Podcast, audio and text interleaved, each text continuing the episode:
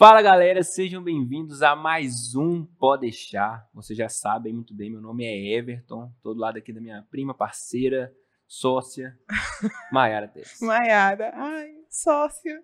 Gostei tanto desse nome, mas. Não sei qual a vantagem de ser só de alguém que não tem dinheiro nenhum. Eu não sei qual é a vantagem. Por isso você fica feliz, não. Mas, mas eu já idealizei o futuro, entendeu? Nossa, entendi. Chegamos, gente. Tudo bom com vocês? Sejam bem-vindos a mais um episódio. Hoje estamos com uma pessoa ilustre aqui. Mas primeiro eu vou deixar você falar dos nossos patrocinadores. O momento é tão importante que você até gaguejou. Agora dá até gosto de falar. Gente, é o seguinte, por falar em falar, você já conhece a English Universe? Conhece? Olha, eles trabalham com o método Callan. Eles são apenas a maior escola do- de método Callan do mundo. E a promessa deles é que você aprende inglês quatro vezes mais rápido do que a escola convencional. Se você não conhece ainda um pouquinho das- da história deles, tem um episódio aqui do Thiago e da Tati, a esposa dele, que conta um pouco como é que foi a trajetória deles para vocês entenderem que nós não estamos falando bobagem aqui e que eles realmente são profissionais com excelência. Então, entre lá no site da English Universe, que é englishuniverse.com.br, para vocês saberem mais informações. E o Instagram também. É, o Instagram também, claro. Não, não só da English, como do Thiago, da Tati, que é bom você saber de onde surgiu a marca, para que você possa ter uma experiência maior. Porque às vezes a gente não sabe, né? Como é que funcionam os bastidores, quem é o Isso. dono, como é que é a E vida. até mesmo no episódio eles passam muita confiança. Porque, Exatamente. cara, é muito sensacional a trajetória dos dois. É maravilhoso. Porque não vale só o serviço, mas também são os valores intrínsecos do- dos donos da empresa. né? Verdade. Então, assim, outro patrocinador é a pós-graduação Líbano, a nossa parceira também aqui do Poder Já agora. Tá? Se você quer fazer uma pós-graduação com apenas seis meses de duração, Gente, lá é o seu caminho, tá? Mais de 470 cursos disponíveis. Lá você estuda como se você estivesse assistindo a Netflix. Não tô brincando. Portal todo escurinho, tudo parecendo que você tá realmente assistindo um filme. Sabe aquelas aquelas tabletzão assim da aula, mostrando bonito, cheio de cor. Pois é, é lá que é o seu caminho. Então entra lá, é, institutolibano.com.br, é, conheça mais, conhe- é, converse com os consultores. Atendimento deles é um dos diferenciais, porque, né? Então, nós estamos já acostumados, já infelizmente, a conversar somente com robô hoje em dia, né? Verdade. E lá você conversa com pessoas reais, que te mandam áudio, que te mandam figurinha nos momentos convencionais, mas que entendem o seu lado. E vou tá te bom? falar, viu, Everton? Seis meses para conseguir o certificado de uma pós-graduação, isso é sensacional. Não, eu digo mais. Você não aprende só pós-graduação lá também, não. Você aprende também soft skills. Já ouviu falar em soft skills? Pois é, são habilidades comportamentais que você aprende. Então você vai na Hum. faculdade, você vai lá e aprende habilidades técnicas. Beleza. Só que aí lá você aprendeu gestão do tempo, comunicação assertiva, Isso é liderança. necessário hoje em dia. Claro que é, ué. Então, as pessoas são contratadas pelas suas, pelas suas capacidades técnicas, mas elas são mandadas embora pelas suas capacidades comportamentais. Nossa, e hoje tem tudo a ver com o nosso episódio, com a Pois pessoa é. que tá aqui hoje. Então aproveita Ai, o gancho. Aproveita que eu levantei a bola já. já. Vou rebater aqui agora. Gente, olha, ela tem um propósito de vida que é crescer e contribuir. Eu achei Crescer e contribuir. isso. Isso é o propósito de vida, Hum. ok? Empresária, analista de perfil corpo Comportamental. Isso. É aquela que passa confiança e seriedade. Eu fui assistir os vídeos dela, falei assim, gente, como que a pessoa, assim, sabe? É, é, passa uma confiança, uma credibilidade daquilo que tá falando. Meu, eu tô bobo com quant- tantas palavras com C que você falou. Confiança, credibilidade, crescer, contribuir. Caraca, Será muito que C. alguma coisa? Deve ser. É, já é uma dica pra ela lançar um método 6C. Extremamente sofisticada e elegante. Hum. Isso foi minha percepção. E as pessoas que estão em torno também falam muito em relação a isso. É mentora de vida e negócios. Ela tem um canal no YouTube, gente, muito ativo. E um dos vídeos dela que me chamou muita atenção é Faça as pazes com dinheiro. Oi. É, não busque motivação. Isso Faça pazes com dinheiro no nosso, no nosso caso, não, né, Mayra? Porque pra fazer as pazes você tem que ter primeiro, né? Não é muito a nossa, a nossa vertente, não. No nosso caso é, é conquiste o coração do dinheiro. Não busque motivação, você é aquilo o que você pensa. Então hoje vamos desfrutar um pouquinho dessa pessoa que tem uma bagagem tremenda, que é uma Eu não mulher. diria nem desfrutar. eu diria para poder combinar com vocês, nós vamos consumir. que inspiração e experiência com vocês, Gisele Mira! Obrigada, muito obrigada pelo convite. É um prazer estar aqui. Dentro da minha missão de crescer e contribuir, nós vamos contribuir. Mais uma palavra com você. É, e eu faço por paixão, tá? Podem contar comigo sempre porque eu amo. Gostou da apresentação, Gisele? Excelente. Já pensei no método aí. Eu acho que vai dar tudo certo. Mas combina. Não, super combina. Dá Mas você tinha parado para analisar ou é alguma ser? coisa? Não, mas os analistas conseguem fazer isso, né? Rapidinho ele te contou, pô, já vi uma oportunidade É ali. E verdade. a minha criatividade, eu disse, não, já criei todo o método, já tá tudo desenhado na cabeça. Amei. Valeu. Pois é, não. A minha, a minha parte forte é o- a tal da cri- criatividade com C também. Com C. É, viu? A gente combina. Tô falando, rapaz, você veio no lugar certo. É aqui, ó. Daqui você vai sair com um monte de ideia milionária. Já tô, já Divide tô. com a gente, que é uma coisa que a gente não deixar. tem é dinheiro. Pode deixar.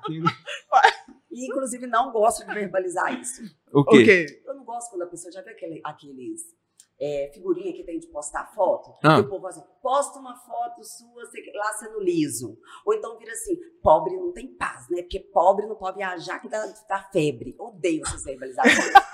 Porque se você é o que você pensa que você é e você fala que você não tem dinheiro, você está co-criando a sua realidade. Sabe aquela música que fala assim?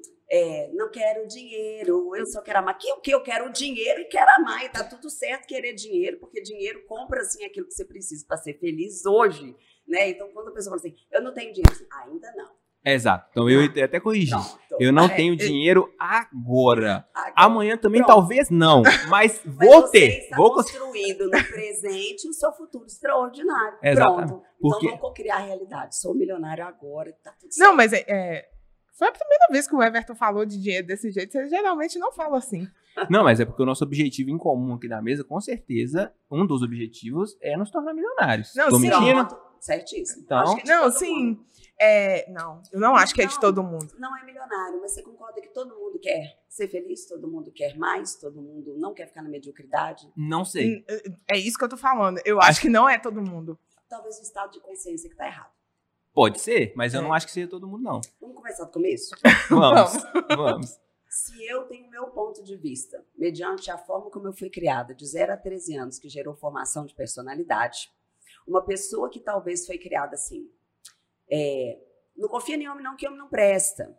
É, dinheiro é difícil, não gasta dinheiro não. Dinheiro não é feito para gastar, dinheiro não dá em árvore. Você concorda comigo que foram construindo crenças limitantes? Sim. Com certeza. Então, talvez uma pessoa que verbaliza hoje que não, pra mim tá bom. Ah, eu não preciso de tocar de carro, não tá bom. Eu não preciso de ter dinheiro, não tá bom. O que que tá acontecendo? Ela tá verbalizando as crenças limitantes dela porque ela não está no estado de consciência atual do que ela precisa para ter uma vida extraordinária. Eu acordo de manhã, olho pro céu e falo assim, putz, grila, cara, que céu lindo pra caceta. Esse Deus que criou esse céu foi o mesmo que te criou. Você acredita mesmo que ele não te criou para dar certo?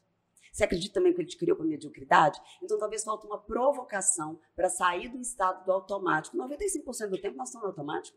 Eu concordo O jeito 100% que com você. Tá, pronto. O jeito que 100%. você está sentado, e eu não preciso que vocês concordem comigo, você tem meu ponto de vista diferente, vocês o seu, e tá tudo certo. O objetivo é a gente crescer Não, aqui, mas eu acho que o né? que muda é o estado de consciência mesmo. estado de consciência que nós conversamos aqui antes, já dando né, spoilers dos É. spoilers. Por quê? Porque um conteúdo desse que é divulgado tinha que ter um bilhão de visualizações. Tinha Né? mesmo. Igual ela falou do da Kátia, que foi foda, que foi extraordinário. Mas por que, que não tem? Porque o povo não tem estado de consciência do que que precisa para melhorar de vida. Porque ele nem sabe que ele quer melhorar de vida. Concordo.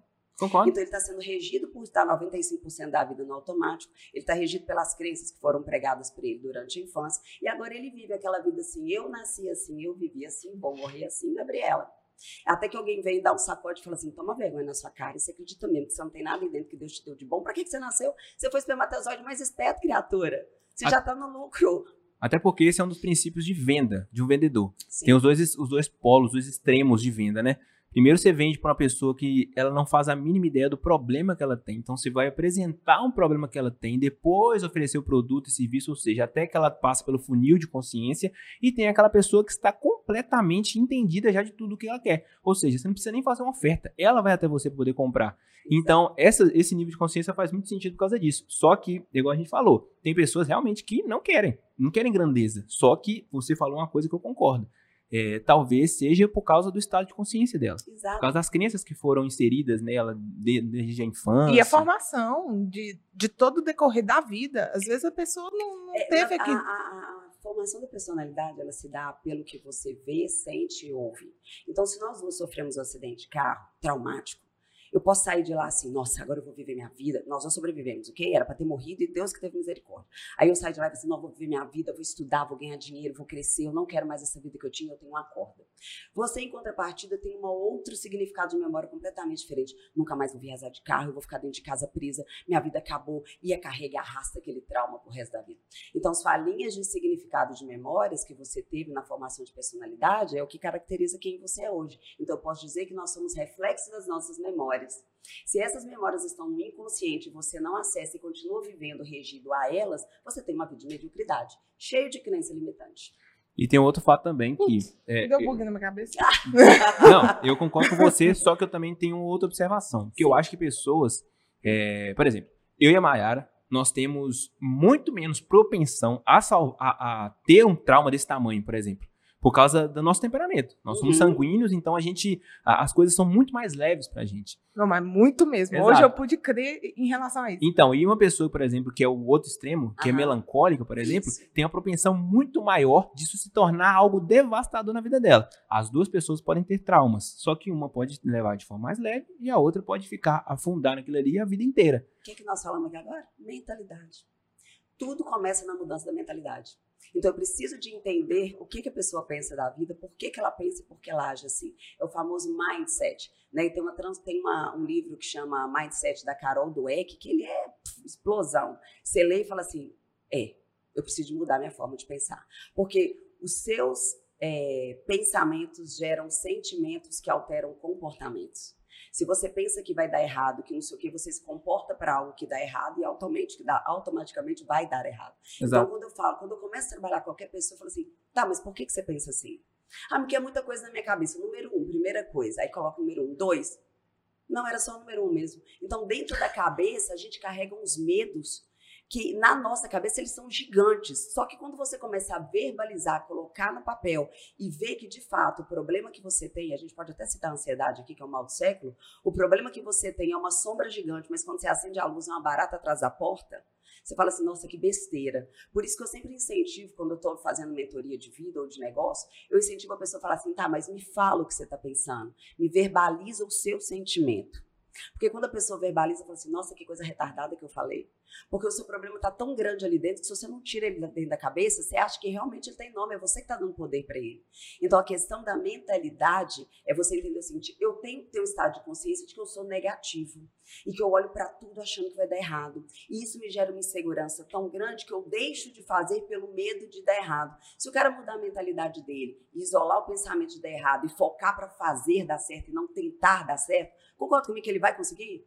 Ele vai colocando força naquilo que é necessário para dar certo e não parando com medo de dar errado. Mas você não acha que isso é, faz parte da essência da pessoa, não?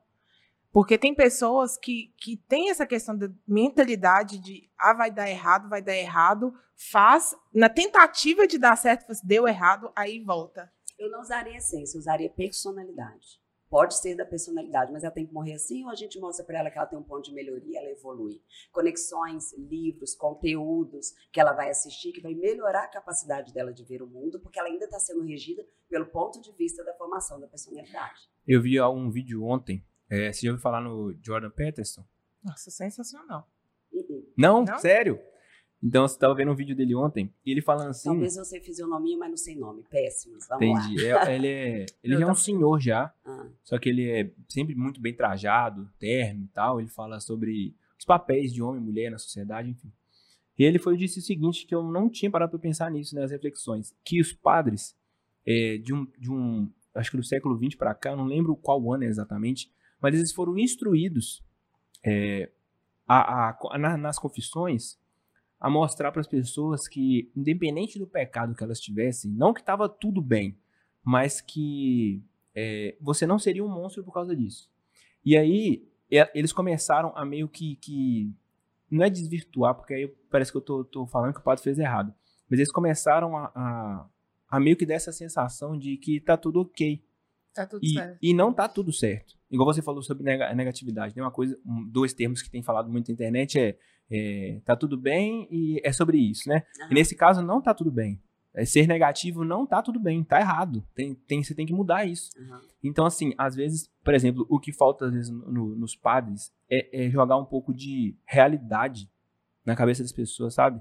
De, de- não só os padres, tá? Esse foi um exemplo do vídeo que Não, eu vi. tá, entendi. Mas as pessoas, elas, às vezes, elas é, querem afastar a realidade e querem falar assim, não, do jeito que eu tá, eu tá, tá tudo bem, não, não preciso mudar, não. Pô, mas na verdade você precisa mudar, sim. Na verdade, você quer mudar, mas você não, não Mas toma decisão já- e quer sair do comodismo. Você já percebeu que a gente não consegue ser imparcial com nós mesmos? Se você não está no estado de consciência de que você é responsável pela vida que você tem, pela mediocridade que você tem, e eu falo que cada um tem a vida que merece. Sim, eu amo essa frase. Qual- todo a vida que merece, o líder que merece, a empresa que merece, os pais que merecem, enfim, aí vai. Os filhos que merecem. Então, Já falei essa tá- frase em quase todos os episódios do É, eu falo o seguinte: é, Ah, não se sei. eu não, não quero, é desconfortável para mim verbalizar que eu errei. Né, o meu ego está no comando, então eu não vou verbalizar que eu errei. Então, para mim, é mais confortável falar assim: não, para com isso, não. Mentalidade sã, tá tudo bem, não vou estressar com isso. E aí você começa a se proteger, ou culpar ou terceirizar a culpa, porque você não quer mudar. A culpa não é sua. Então, quando a gente traz o estado de consciência, a gente fala muito na autorresponsabilidade. Quando uma pessoa vira e fala assim, ah, mas se meu marido fosse melhor, é, se, eu tivesse nascido rica, se eu não tivesse nascido negro, A responsabilidade minha vida seria sempre é muito do mais outro. fácil. Eu falei assim, tá, e o que, que você está fazendo para mudar o seu futuro, já que você não pode voltar atrás e mudar seu passado? O seu futuro é construído no seu presente. Se você não tiver ação massiva, consistente, visionária, comportamental no presente, você vai sofrer de ansiedade pelo futuro, que não vai acontecer, e o problema você não vai verbalizar, você vai continuar se protegendo, achando que você é pobre, coitado e vítima da história. Eu tenho uma história, eu tenho uma, um exemplo de vitimização, porque eu sou a louca da Mulher Maravilha, né? Ah. Eu tenho um arquétipo de guerreiro, Como é que é? Você é a louca é, da... apaixonada. Sabe qual é o nome da minha filha? Ah, Diana. ai, que legal, linda. Por causa Se eu dela. tivesse uma menina, eu acho que eu colocaria Diana, mas Deus me deu dois homens. Então eu tenho um arquétipo de guerreira. Aqui eu tenho uma, uma tatuagem de um tigre, que é a minha personalidade, que é o 8 do Enneagrama, onde eu trago a essência cor-de-rosa, né, que é a questão da leveza e da delicadeza, apesar da força. O símbolo do Enneagrama aqui com o número 8 na joia do tigre. Então eu falo o seguinte: eu tenho um arquétipo de guerreiro, desde 7 anos de idade eu tenho aniversário com o tema Mulher Maravilha. Antes da geração saber quem era. Caraca. É, sempre gostei demais. O Felipe Rocha me desenhou o meu rosto com a Mulher Maravilha, inclusive a minha tatuagem com o laço da verdade, ficou linda a foto. Tem lá no meu Por que quarto. você não fez essa tatu até hoje? Hã? Por que você não fez essa tatu até hoje? De quê? Da Mulher Maravilha. Então, eu não quero, eu não quero a personificação do personagem. Eu trago itens, por exemplo, aqui é um bracelete de guerreira, Ah, entendi. entendeu? Pra não falar assim, eu não quero a Mulher Maravilha, é o que ela representa pra mim. Entendi. E ela, você sabe que o, o- Esqueci o nome aqui, daqui a pouco eu lembro. O Covid acabou com minha memória. O psicólogo que tinha quatro filhas, que escreveu a personagem da Mulher Maravilha, daqui a pouco vem o nome dele, ele colocou as quatro personalidades, o, dominante, o influente, tudo nela. Então ela representa uma mulher com quatro personalidades. Mas o que eu estava falando do vitimismo, para voltar no, no contexto, senão a gente muda de assunto, é: se você colocar a Mulher Maravilha sentada numa cadeira amarrada com os braços para trás, e colocar uma serra descendo na cabeça dela e vai partir ela no meio. Ela pede socorro, ela dá um jeito de se virar sozinha. Dá um jeito de ser sozinho. Então ela vai balançar a cadeira, ela vai caçar um vidro, ela vai quebrar uma janela, ela vai buscar um, um trem, vai cortar a corda e vai se libertar. Quando eu explico para uma pessoa quem é vítima e quem é herói, eu falo exatamente isso. Se fosse uma vítima na cadeira, ia ficar socorro, alguém por favor me ajuda. E a Mulher Maravilha não ia pedir socorro. Nem Batman, nem nenhum outro herói da Marvel ou da DC. O cara ia arrumar um jeito de se soltar. Na sua vítima, você tem opção. Na sua vida, você tem opção. Ou você é vítima, ou você é herói. E quando você se torna herói da sua vida, não, são, não é o que aconteceu com você e as circunstâncias que determinam o seu futuro. É o que você faz mediante as circunstâncias que determinam o seu futuro. Então, hoje, o que a gente tem de ansiedade no mundo é um excesso de petiscos, porque isso daqui, querendo ou não, quando você vai arrastando o dedinho, o seu inconsciente está absorvendo um milhão de informações. De acordo com a neurociência, dependendo do tempo que a pessoa fica no Instagram, a pessoa fica seis horas no Instagram por dia ou na rede social, ela está consumindo uma média de 14 mil títulos de livro por dia. Como é que a, que a mente consegue lidar com isso? Isso na criança é um impacto muito maior, o que está gerando um monte de desvio emocional nas crianças que estão viciadas em, em meios sociais. E aí a pessoa vai e ela começa a ver um monte de informação, ela começa a se sentir com, com, é, como é que fala? Imprensada, cobrada por causa da comparação da vida do outro Pressionado. pressionada por causa da comparação que ela está vendo, comparando o, o palco do outro com o bastidor dela, e aí se ferra. Essa comparação trava, porque ela acha que ela não, nunca vai ser assim. Eu falo o seguinte, cara, quem você conhece que tem a barriga da Virgínia? Porque eu não conheço ninguém. Então, para que, que você está olhando para aquilo ali achando que pode ser realidade sua? Né? Ali nós temos dieta, alimentação, médico, cirurgia, procedimento estético, uma vida que tem tempo para fazer isso tudo. Pega uma pessoa normal, Normal. que tem filho, que trabalha, que acorda 5 horas da manhã para fazer academia, fazer a marmita que vai levar para o emprego, que às vezes não tem dinheiro para treinar. E outro dia eu coloquei uma foto de uma mulher, eu coloquei uma foto de uma mulher com dois galão desses de 5 litros de água cheio de areia e montou um, um, um halter, sei lá o nome daquilo, esqueci o nome. A também. barra. A barra. E estava ali treinando dentro de casa com um terraço de um terreiro de terra. Eu falei, pô, é essa aqui que eu tenho que me inspirar nela.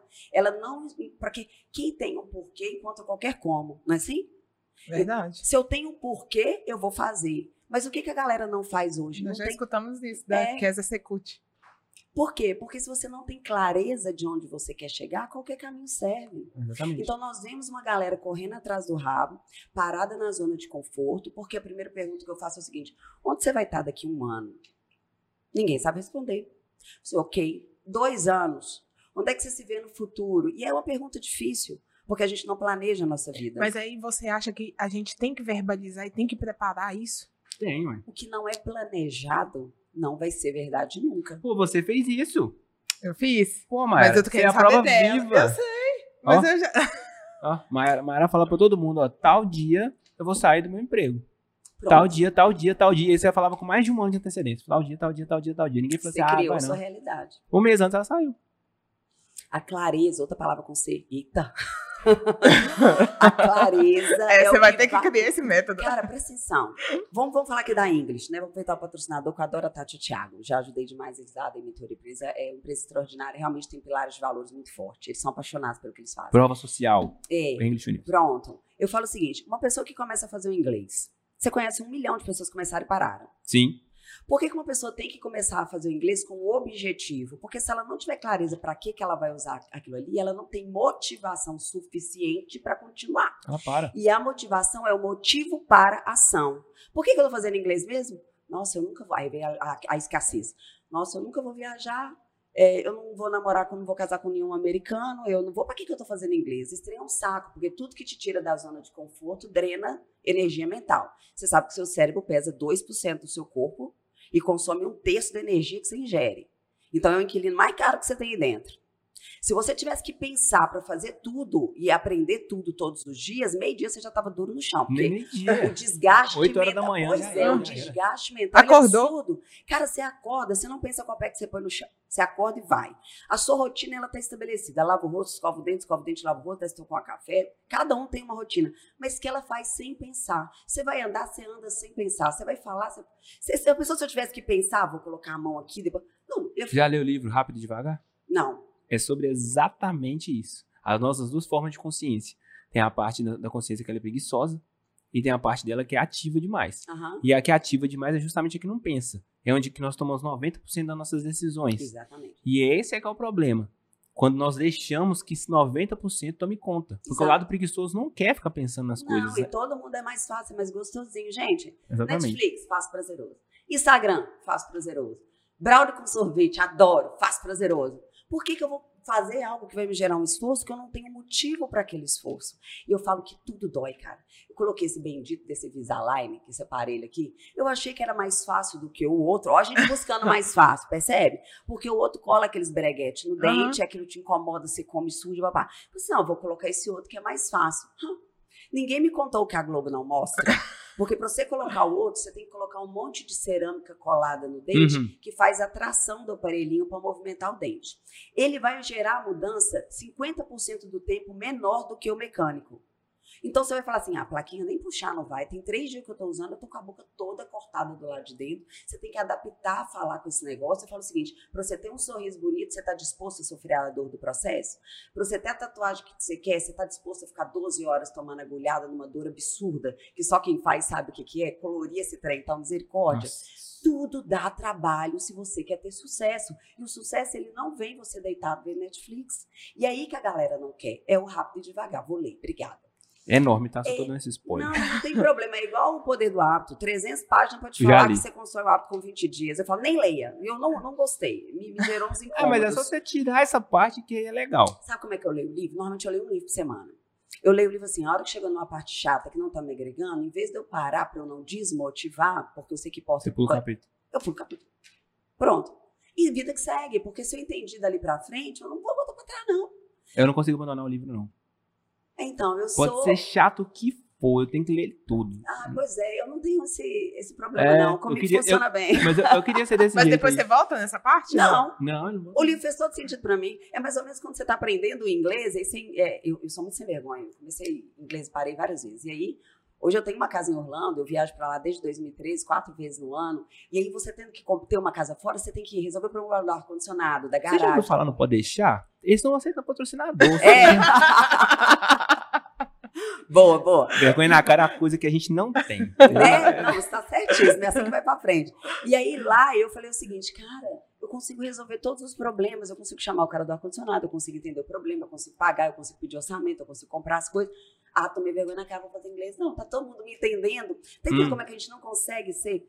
Aí o dia que eu vi o vídeo, a Anitta de novo, polêmica. O Aham. dia que eu vi o vídeo da Anitta no Jimmy Fallon, cara, o Jimmy Fallon é, é o ícone americano do programa de entrevista, né? Ele tem um brinquedo dentro da Universal dele. E eu acho que, assim, a pessoa estar num programa desse, ela tem que ter, de fato, muito know-how, notoriedade, reconhecimento, e isso é foda.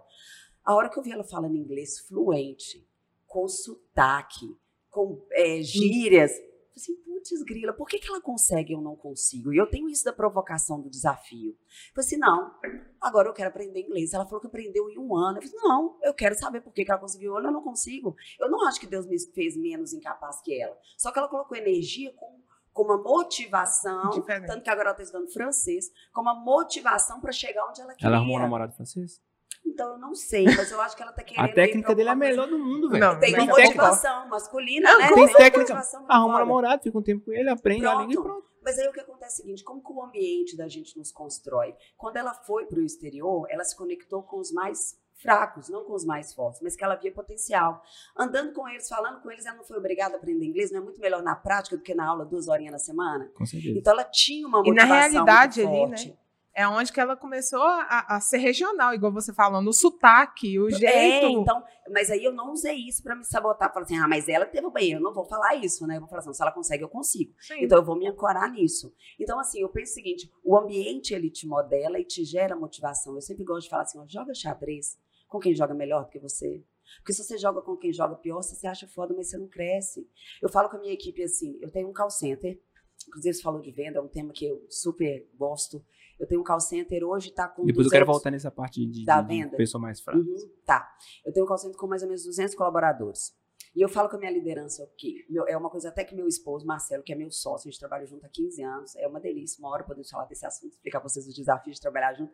Ele fala assim, a minha equipe tem que andar do meu lado, se andar para trás eu não tenho tempo de te buscar, ou do meu lado ou na frente, então da minha equipe eu tenho que ser o pior, porque se eu só trabalho com gente foda, eu tenho um resultado foda. E tem muita gente que ace- que aceita a mediocridade, né?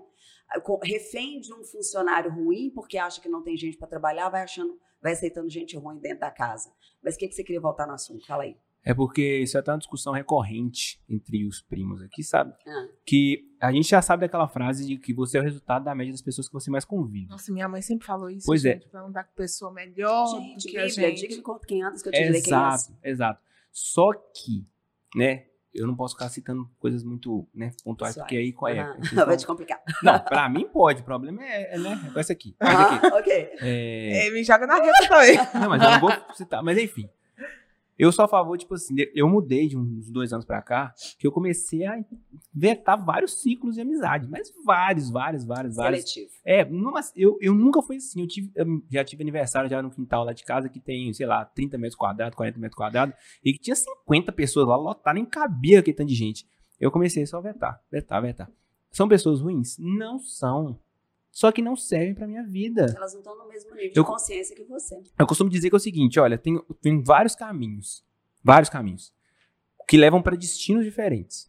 Beleza, então nós vamos pegar um, um caminho A. Esse caminho A tem várias estradas paralelas, que levam para o mesmo destino, tá? O A, o B e o C. Vamos dizer que são nós três aqui. Nós três estamos em caminhos diferentes, só que com o mesmo objetivo. Então a gente pode convergir, a gente pode é, conviver.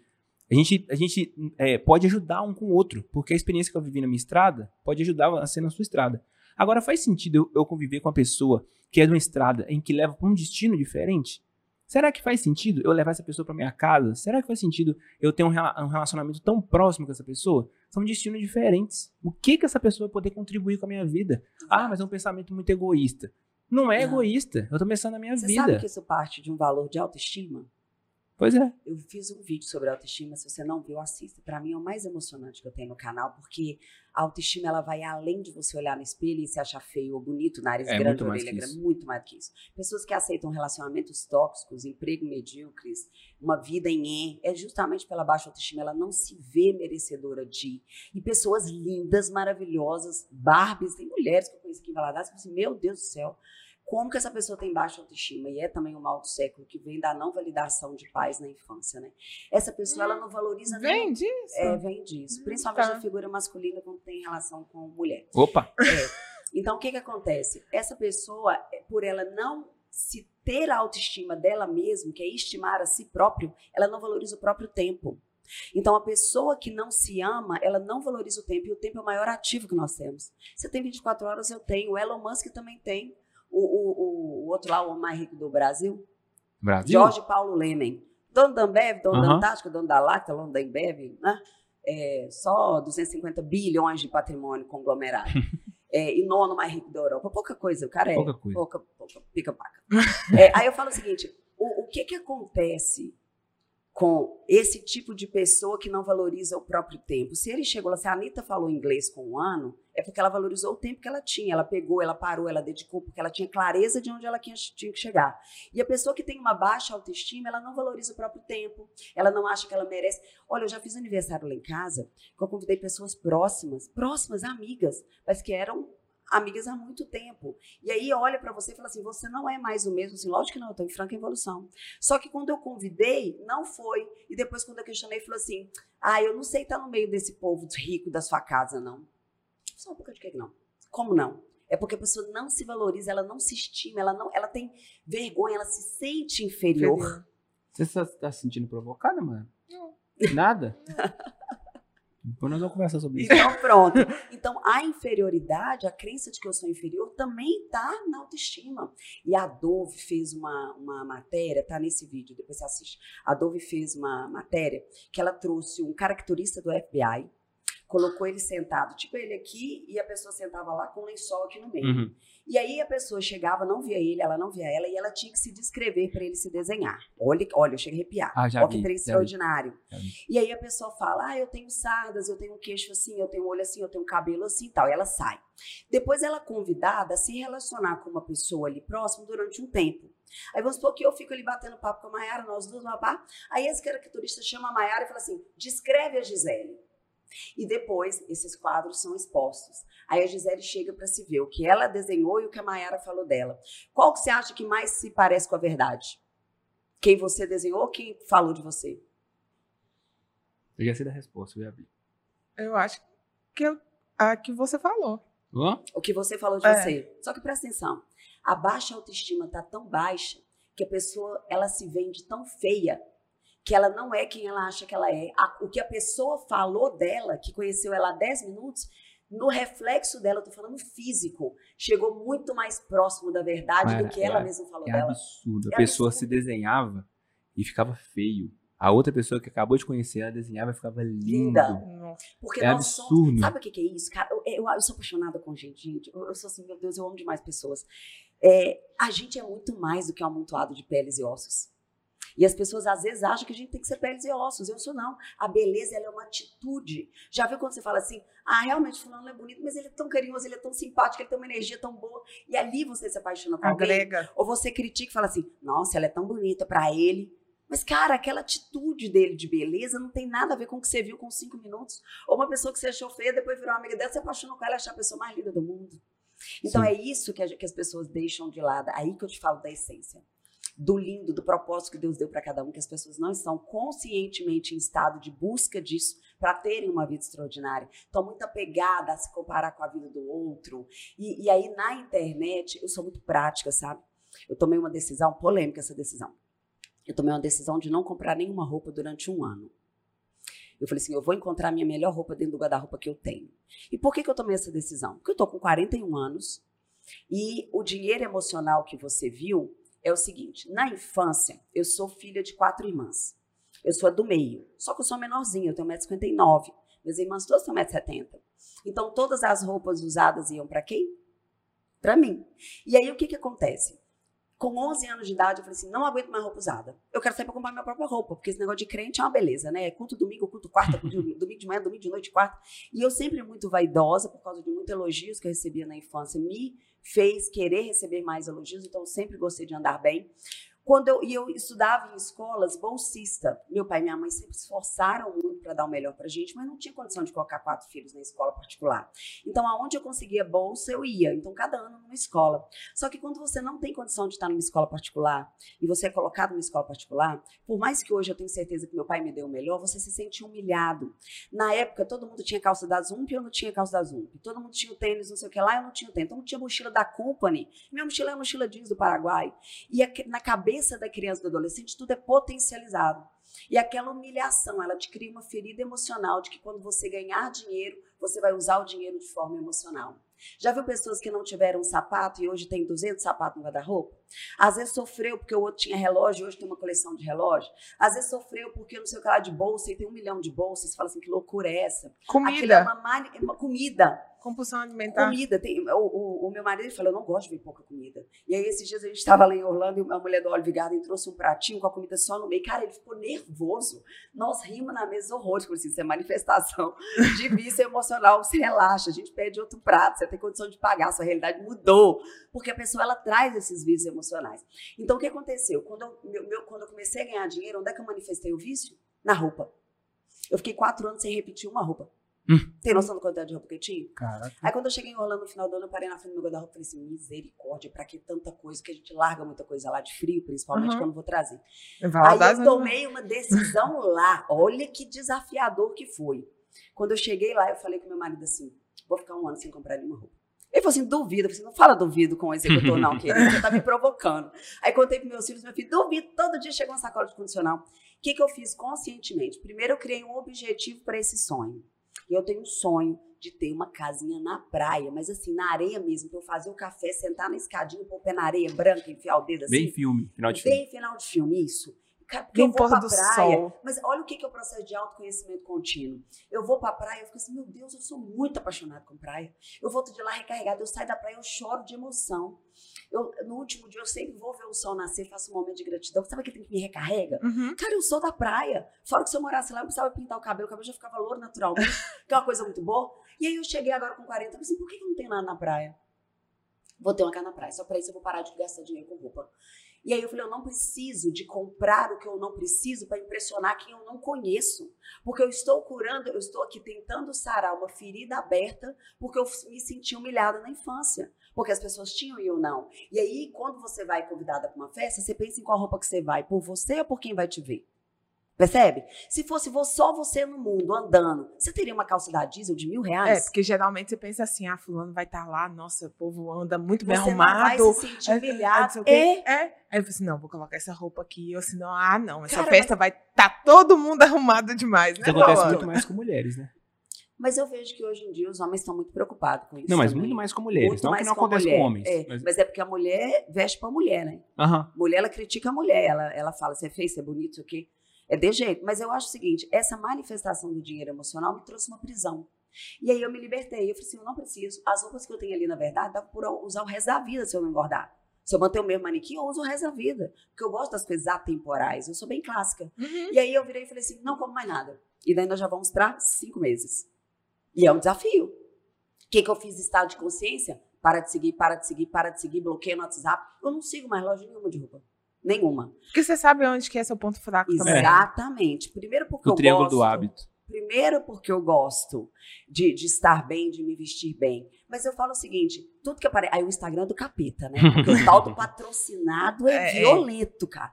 E sabe que eu gosto de roupa? Eles têm, meu, fala, eles têm é, meu algoritmo ali. E aí toda hora aparece assim, sabe o que, que eu faço? A técnica? Eu printo Porque a gente compra na emoção. Vendas é emoção, tá? Uhum. Eu printo e falo assim, ok, daqui a pouco eu vou lá no guarda-roupa e vejo se tem algo parecido. E guarda aquela imagem. E aí eu falo assim, ah, é um conjunto branco. Eu tenho, eu tenho um conjunto branco, eu não preciso. Mas você fala assim, Gisele, é fácil para você que tem muita roupa. Não é questão de ser fácil ou difícil. Eu trabalhei na Telemix celular durante oito anos, que virou vivo. E da época eu fazia faculdade, foi de Vale. Minha faculdade durou sete anos porque eu perdi o primeiro horário todo dia, porque a Telemic fechava às sete e meia da noite. Eu sempre fui fominha de venda, de bater meta e de dinheiro, essas coisas todas, e tá tudo bem ter ambição na vida. E aí eu chegava e perdi o primeiro horário, então eu tive que ficar dois anos pagando a matéria do primeiro horário. Eu Nossa. aproveitei e já fiz pós-graduação, então quando eu formei, eu formei pós-graduada. E aí eu virei e falei assim, nessa época de oito anos, eu tinha um sapato preto e um bege. Cansei de levar sapato no tic-tac para consertar salto.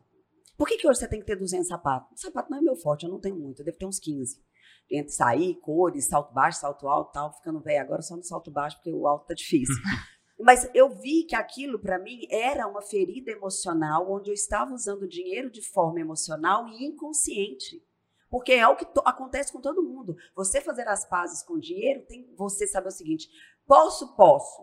Preciso? Não. Vou comprar? Não, não preciso. Então, hoje não existe essa pergunta. E eu pego pessoas que recebem salários de R$ 1.500, de R$ 1.800, que hoje é difícil é, gerir uma vida, uma família com salário desse. Eu tenho muita consciência, porque eu tenho 200 famílias que dormem e acordam porque a minha empresa está aberta. E eu me preocupo muito com isso, com, com o preço das coisas, né? E eu falo o seguinte: essa pessoa que está lá reclamando da finança dela, porque de fato ela ainda não está no patamar financeiro que ela deseja, ela é vítima emocional do dinheiro. Porque a tal da blusinha de 29 é uma perdição, gente. Só 29, olha a justificativa que ela cria na zona de conforto. Aí ela vira para a mãe dela, vê se você já ouviu esse discurso assim, ó. Não vou comprar mais nada. Se eu comprar uma coisa, eu mudo de nome. Aí ela também voltando do, do emprego com a amiga, passando na porta de uma lojinha e falando: Nossa, vou entrar, amiga, só experimentar, né? Experimentar. Começa assim a mentira que você conta pra não você. Paga nada. Experimentar não paga. Aí ela coloca a amiga dela, ah, amiga tá tão lindo. Compra, boba, é só 29 reais. Só que ela nem tem esses 29 reais. Porque ela não sabe quanto que ela tem que trabalhar para fazer 29 reais. Quantas horas você tem que trabalhar para fazer os 29? Então quer dizer que você está comprando essa blusinha com 18 horas de trabalho. De fato, você quer comprar essa blusinha? Você precisa dela de fato? Esse estado de consciência não tem. Então, o que que eu brigo com a escola? Gente, se for falar mal de escola aqui, eu vou, vou duas horas de relógio. Já viu uma espécie do diabo? Lógico, demais a conta, eu sou apaixonado. Meu Deus, eu falo o seguinte: por que, que esses meninos lá na adolescência não estão sendo ensinados as habilidades, as soft skills, as hard skills, as habilidades socioemocionais de como usar dinheiro? Por que, que hoje eu não sei o que, que é investimento? Por que, que eu não sei o que, que é Selic? Isso tinha que ser ensinado na escola. Com certeza. Para que, que esses meninos estão na sexta série? Já estudou tudo, tá? Já sabe como foi descoberto o Brasil, já sabe como é que foi colonizado os Estados Unidos, já sabe até da reprodução da biófita, da tabela química, que você não vai usar para nada nessa vida sua. Por que, que esses meninos já não estão aprendendo a liderar, empreender, inteligência emocional? Olha quantos assuntos nós falamos que top que a escola poderia trazer, mas não. Repete aquela matéria até o terceiro mesmo. ano, para o menino fazer. E olha só, vamos de, de personalidade? Eu tenho um de 11 e um de 16. Ok? Eu já sei com o meu de 11 a habilidade dele, eu já sei o de 16 qual que é o perfil comportamental dele. Eu sei que ele usa muito mais o meu de 16, usa o lado emocional do cérebro. Já fiz com ele ferramentas de valores, porque eu também sou coach criacional.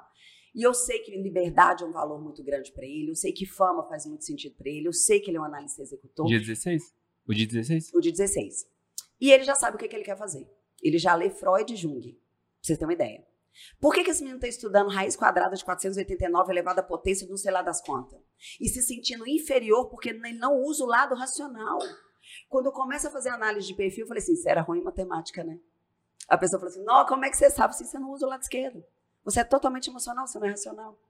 Então, a, a escola já sabe isso. Então, certo seria, ali na sétima série, Vamos pegar na sua área, porque uma criança da sétima série, você já fala. Você gosta de matemática? Ela não, odeio. Física, química, detesto. Então, bora ali para as humanas, para a biológica, até chegar na nona série, você fazer o primeiro, segundo, terceiro dentro da sua área de atuação. Sim. Que aí você poderia aprofundar muito mais o assunto. Afinal de contas, estudar o que você gosta é gostoso, não é?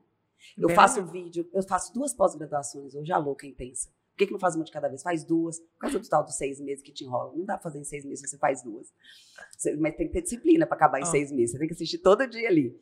Eu faço duas pós-graduações, eu leio, eu sou mãe, eu sou empresária, eu sou esposa, eu acompanho outras empresas, eu dou mentoria pessoal, minhas 24 horas são bem geridas.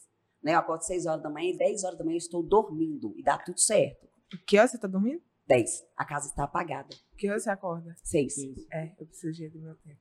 Você não É, dorme bem, né, velho? Não. Pois é. Mas tem rotina do sono, né? Eu tenho rotina do sono. 9 horas os meninos sentam na minha cama, cada um pega seu livro. O meu de 16 está lendo Stephen King, é, It a Coisa. 1.300 páginas. Nossa. Eu falei, já pôs meta para ler esse livro? Ele já, 200 páginas por dia, eu leio ele em 5 meses.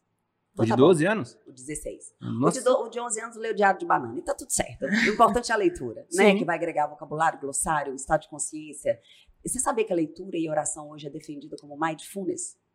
Como técnica de meditação? Você faz silêncio na cabeça. Olha só, a gente tá falando há um tempão. Se a gente parar de falar, olha que delícia que é o silêncio. Olha que maravilha. É. Então, quando o menino para de ler, começa a ler, e ele está viciado nisso, ele começa a mudar a frequência cerebral, ele fica criativo. Ele começa a estar, entrar num estado de flow, que ele fala assim, não, que gostoso é ler. E aí, depois que cada um lê seu livro, a gente conversa sobre o que leu. Eu tô lendo o Jung, que meu menino comprou, lendo a história dele, porque é muito legal a questão da psicologia, eles defendem umas ideias muito malucas. E depois aquele a gente bate um papo, às vezes pega no Google assim, como interagir com a família. Digita no Google depois, é super legal. é tipo assim, é, morrer queimado ou morrer afogado? E você começa a gerar provocações, a gente vai se conhecendo. A hora que dá 10 horas, cada um vai pro seu quarto, apaga a luz, e eu já tomei meu chazinho, já, já ali, já tô pronta para dormir, já soltou a tela. Porque nós adultos temos um pico de melatonina às 10. A criança normalmente às 8. Se você dorme depois das 10 ou muito tarde, seu pico de melatonina já foi. Filho, Você não vai ter te um sono rei conto. reparador, entendeu? Mas se você criar a rotina, ela não vai dar certo no primeiro dia. E aí que muita gente para. Você tem que ter constância, 11, 12 dias. É igual a pessoa tomar melatonina e achar que isso vai fazer ela dormir. Uhum. Só se você tomar 15 dias seguidos, certinho, fazendo a rotina de sono. Senão sua melatonina vai ser, é, como eu falo, homeopático. Parou de, de ser comercializado, não parou? Ai, não sei, eu só trago de fora. Eu acho que tem aqui sim. Parou? Eu lembro que teve esse- essa conversa aí que, que parou de, com- de ser comercializado. não. Teve, Tava tem uns- É. GABA e melatonina são dois é, transmissores de Eu tenho um de problema. hormônio do sono. Eu acho que a minha questão é mesmo a gestão do tempo. Pronto. Porque eu acordo muito cedo.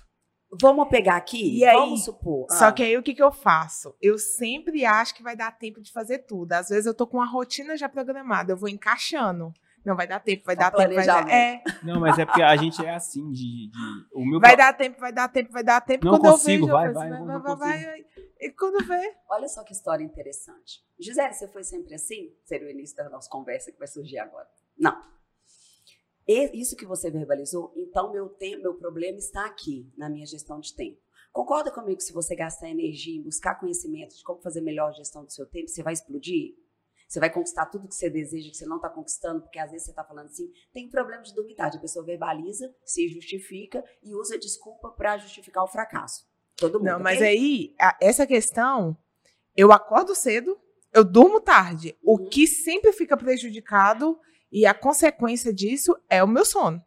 Que eu sei que, igual eu faço acompanhamento com nutricionista, eu faço atividade física todo dia de manhã, eu faço Pronto. tudo. O meu problema é a questão da gestão de tempo, realmente, porque Sim. É difícil, Gisele, igual você falou. O tanto de coisa que vo- você falou é mais de cinco definições que você faz no seu dia a dia. Isso para mulher é, é muito fácil, mas quando a mulher ela é mãe, ela é esposa, ela trabalha, ela é dona de casa. Mas as questões profissionais é muito difícil a mulher ser muita coisa. Pelo menos é a vivência que eu tenho e a realidade. É muito Aham. difícil ser a mulher ser muita coisa, igual você falou. É empresária, é isso, é aquilo. Porque na maioria das vezes, quando a mulher ela é, ela alcança, ela é taxada como isso e com- como aquilo. Uhum. Então eu acho que na sociedade a mulher já tem essa restrição, que ela não pode ser muita coisa. Então, eu faço muito, mas pelo que você falou, com certeza é a questão de, de, de tempo. Eu que acho que você tá, está. tá usando isso de muleta. Eu também acho. Você está criando uma justificativa para justificar onde você está errando. E na verdade não é. Eu que eu tô te falando é o seguinte: o medo de ser taxado, ele já vem do medo do julgamento que está envolvido com baixa autoestima. Se você é foda, você não tá nem aí com o que os outros falam de você. Se você tem clareza para onde você tá indo, foda-se os outros falar que E eu sou foda, que eu não sei o quê. Só que o estado de consciência que você tem de que isso está te gerando um problema, ele está começando a ser amadurecido.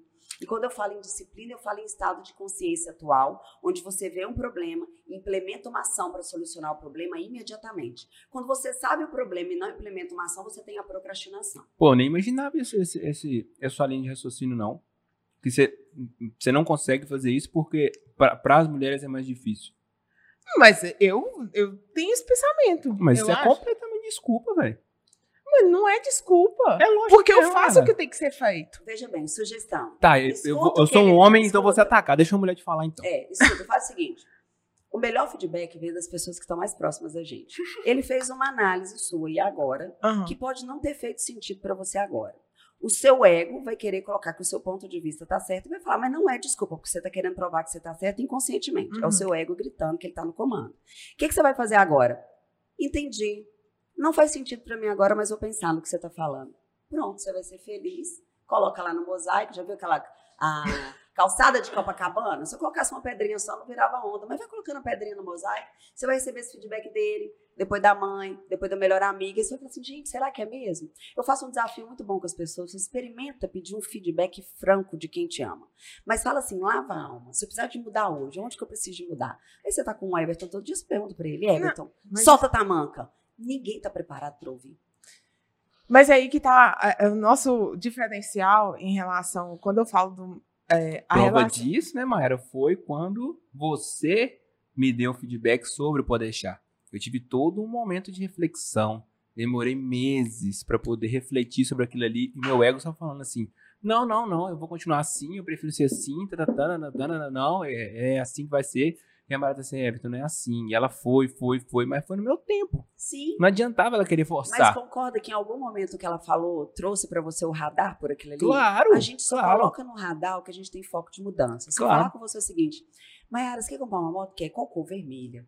E aí você decide que é vermelha. Você concorda comigo que você vai sair ali, você vai ver só moto vermelha na rua? porque é seu Quando foco. a gente fala em estado de inconsciência, é porque não estava no radar esse ponto de melhoria. Quando você traz para ele, no primeiro momento ele pode não aceitar, mas aquilo ali vai vir no radar. Tanto que quando eu brigo com meu marido, sou casada há 22 anos. Quando eu brigo com ele, ele fala assim, porque é a sua forma de falar. Eu assim, cara, mas que forma? É, é o meu jeito. Não, mas você é assim, assim, assim. Você fala o seguinte, na hora que acontecer, você me fala, tá vendo? É sobre isso que eu tava te falando. Porque eu vou lembrar. Agora você tá falando, eu não tô conseguindo ver. Por quê? Não está no meu foco, com ponto de melhoria. Então eu estou agindo no automático, sendo eu na minha pior versão e não extraindo o melhor do outro, sempre enérgica. E aí, falando nisso, é o que eu ia falar com vocês. Eu sempre fui muito. Ai, que raiva. Já viu o filme Divertidamente? Uhum. Uhum. O vermelhinho O você. vermelhinho sou eu, né? Eu queria até comprar aquela pelúcia do vermelhinho, era o que me representava. Pra nós é alegria. Só que o que, que aconteceu? Então a criatividade faz todo sentido. Então, só o que, que aconteceu? Eu cheguei no momento da vida que eu estava com uma loja lá no, na José Luiz Nogueira, no mercado, a loja de esquina da Viva era minha. A loja da Tende, que era um call center aqui na Barra Leodora, com 45 pessoas. E o call center maior, que estava na época com 350 pessoas, que meu marido ficava lá e eu ia lá uma vez na semana e tomava conta das três na parte que era minha, porque a gente divide as funções. Então ele ficava lá com o montoeiro e eu aqui com os meus perrengues.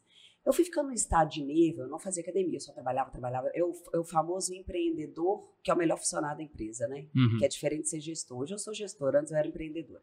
Então eu só trabalhava, trabalhava, trabalhava. E muito grossa, muito impaciente com gente lerda. Né? Ah, nossa, que saco, fulano é lerdo. Não pensa igual eu, querendo que você contrate pessoas prontas, sem a visão de capacidade e tal. Isso é E- muito dominante, É, né? muito Achar do que, dominante. Achar que é realmente É. um trator e passa por cima de todo mundo. e que todo mundo tem que ser igual ele. É, e a pessoa vem reclamar, você fala assim, tá achando ruim, querido? Porta da frente, você vem da casa, pode sair, tá tudo de boa. Porque você não tem conexão com pessoas. O dominante, que é o executor, ele tem conexão com o resultado. Ele quer o resultado a qualquer custo. Ele não tá nem aí pro sentimento dos outros, ele não tira tempo para lidar com o sentimento dos outros.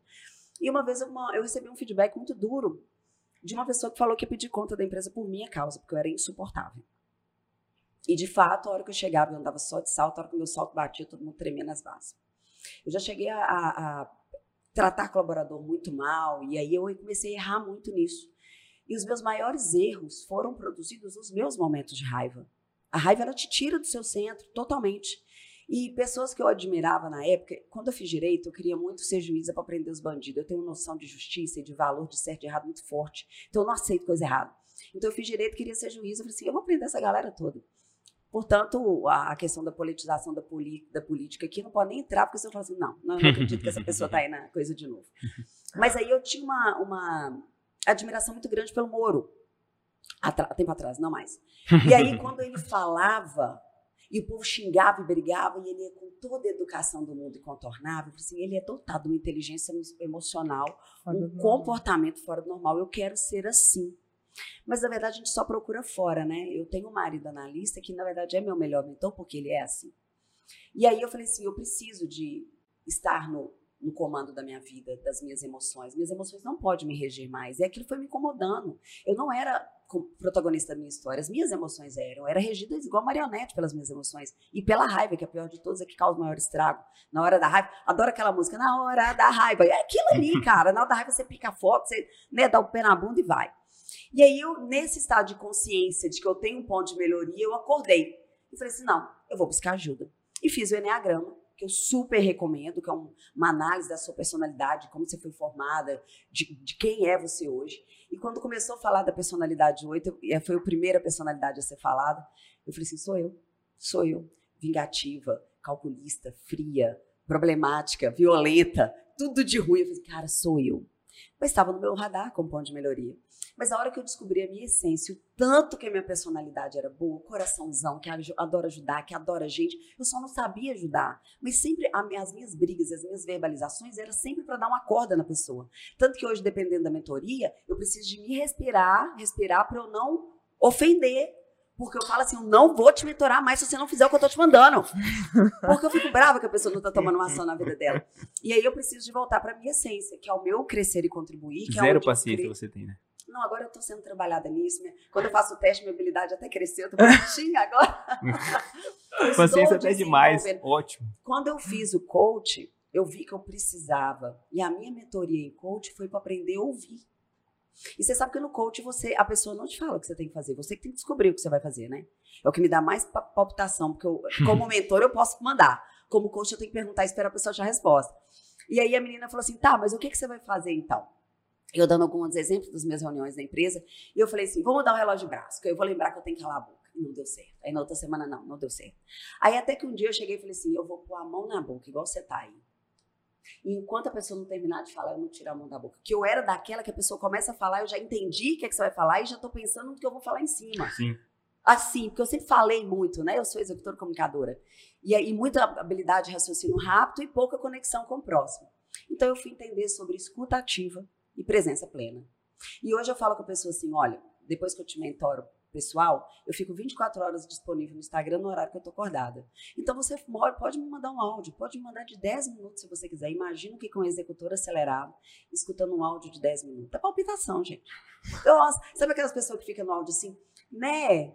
Aí, Ai, aí, nossa, Deus do céu. Aí eu fui aprendendo, né? Graças a Deus, um pouco polêmico, eu coloco no X e meio, pelo menos para não tomar tanto tempo, que a gente tem aqui, tem a Ah, não, eu coloco, eu coloco o áudio da Mayara em dois. É, se eu te mandar um áudio, você colocar em dois, você não entende, porque eu falo rápido Então, é, a Mayara diz, ela precisa... É, aí, então, aí dá uma palpitação na gente. E aí eu comecei esse processo de conhecimento.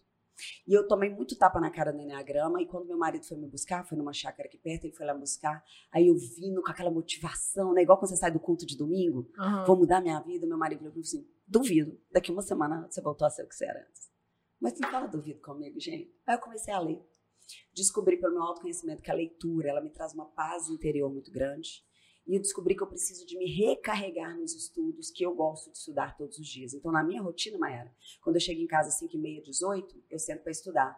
Eu estudo de 5 e meia até 7 e meia, se eu estudar 18, 18 às 20. Então, eu estudo duas horas por dia, lendo, faço umas duas, três aulas da pós-graduação, dependendo do tempo da aula, gravo um vídeo, gravo um conteúdo, ou escrevo um conteúdo para o vídeo de domingo, que é aquilo ali que me gera os insights, mas eu estou sempre estudando na área que eu tenho que melhorar.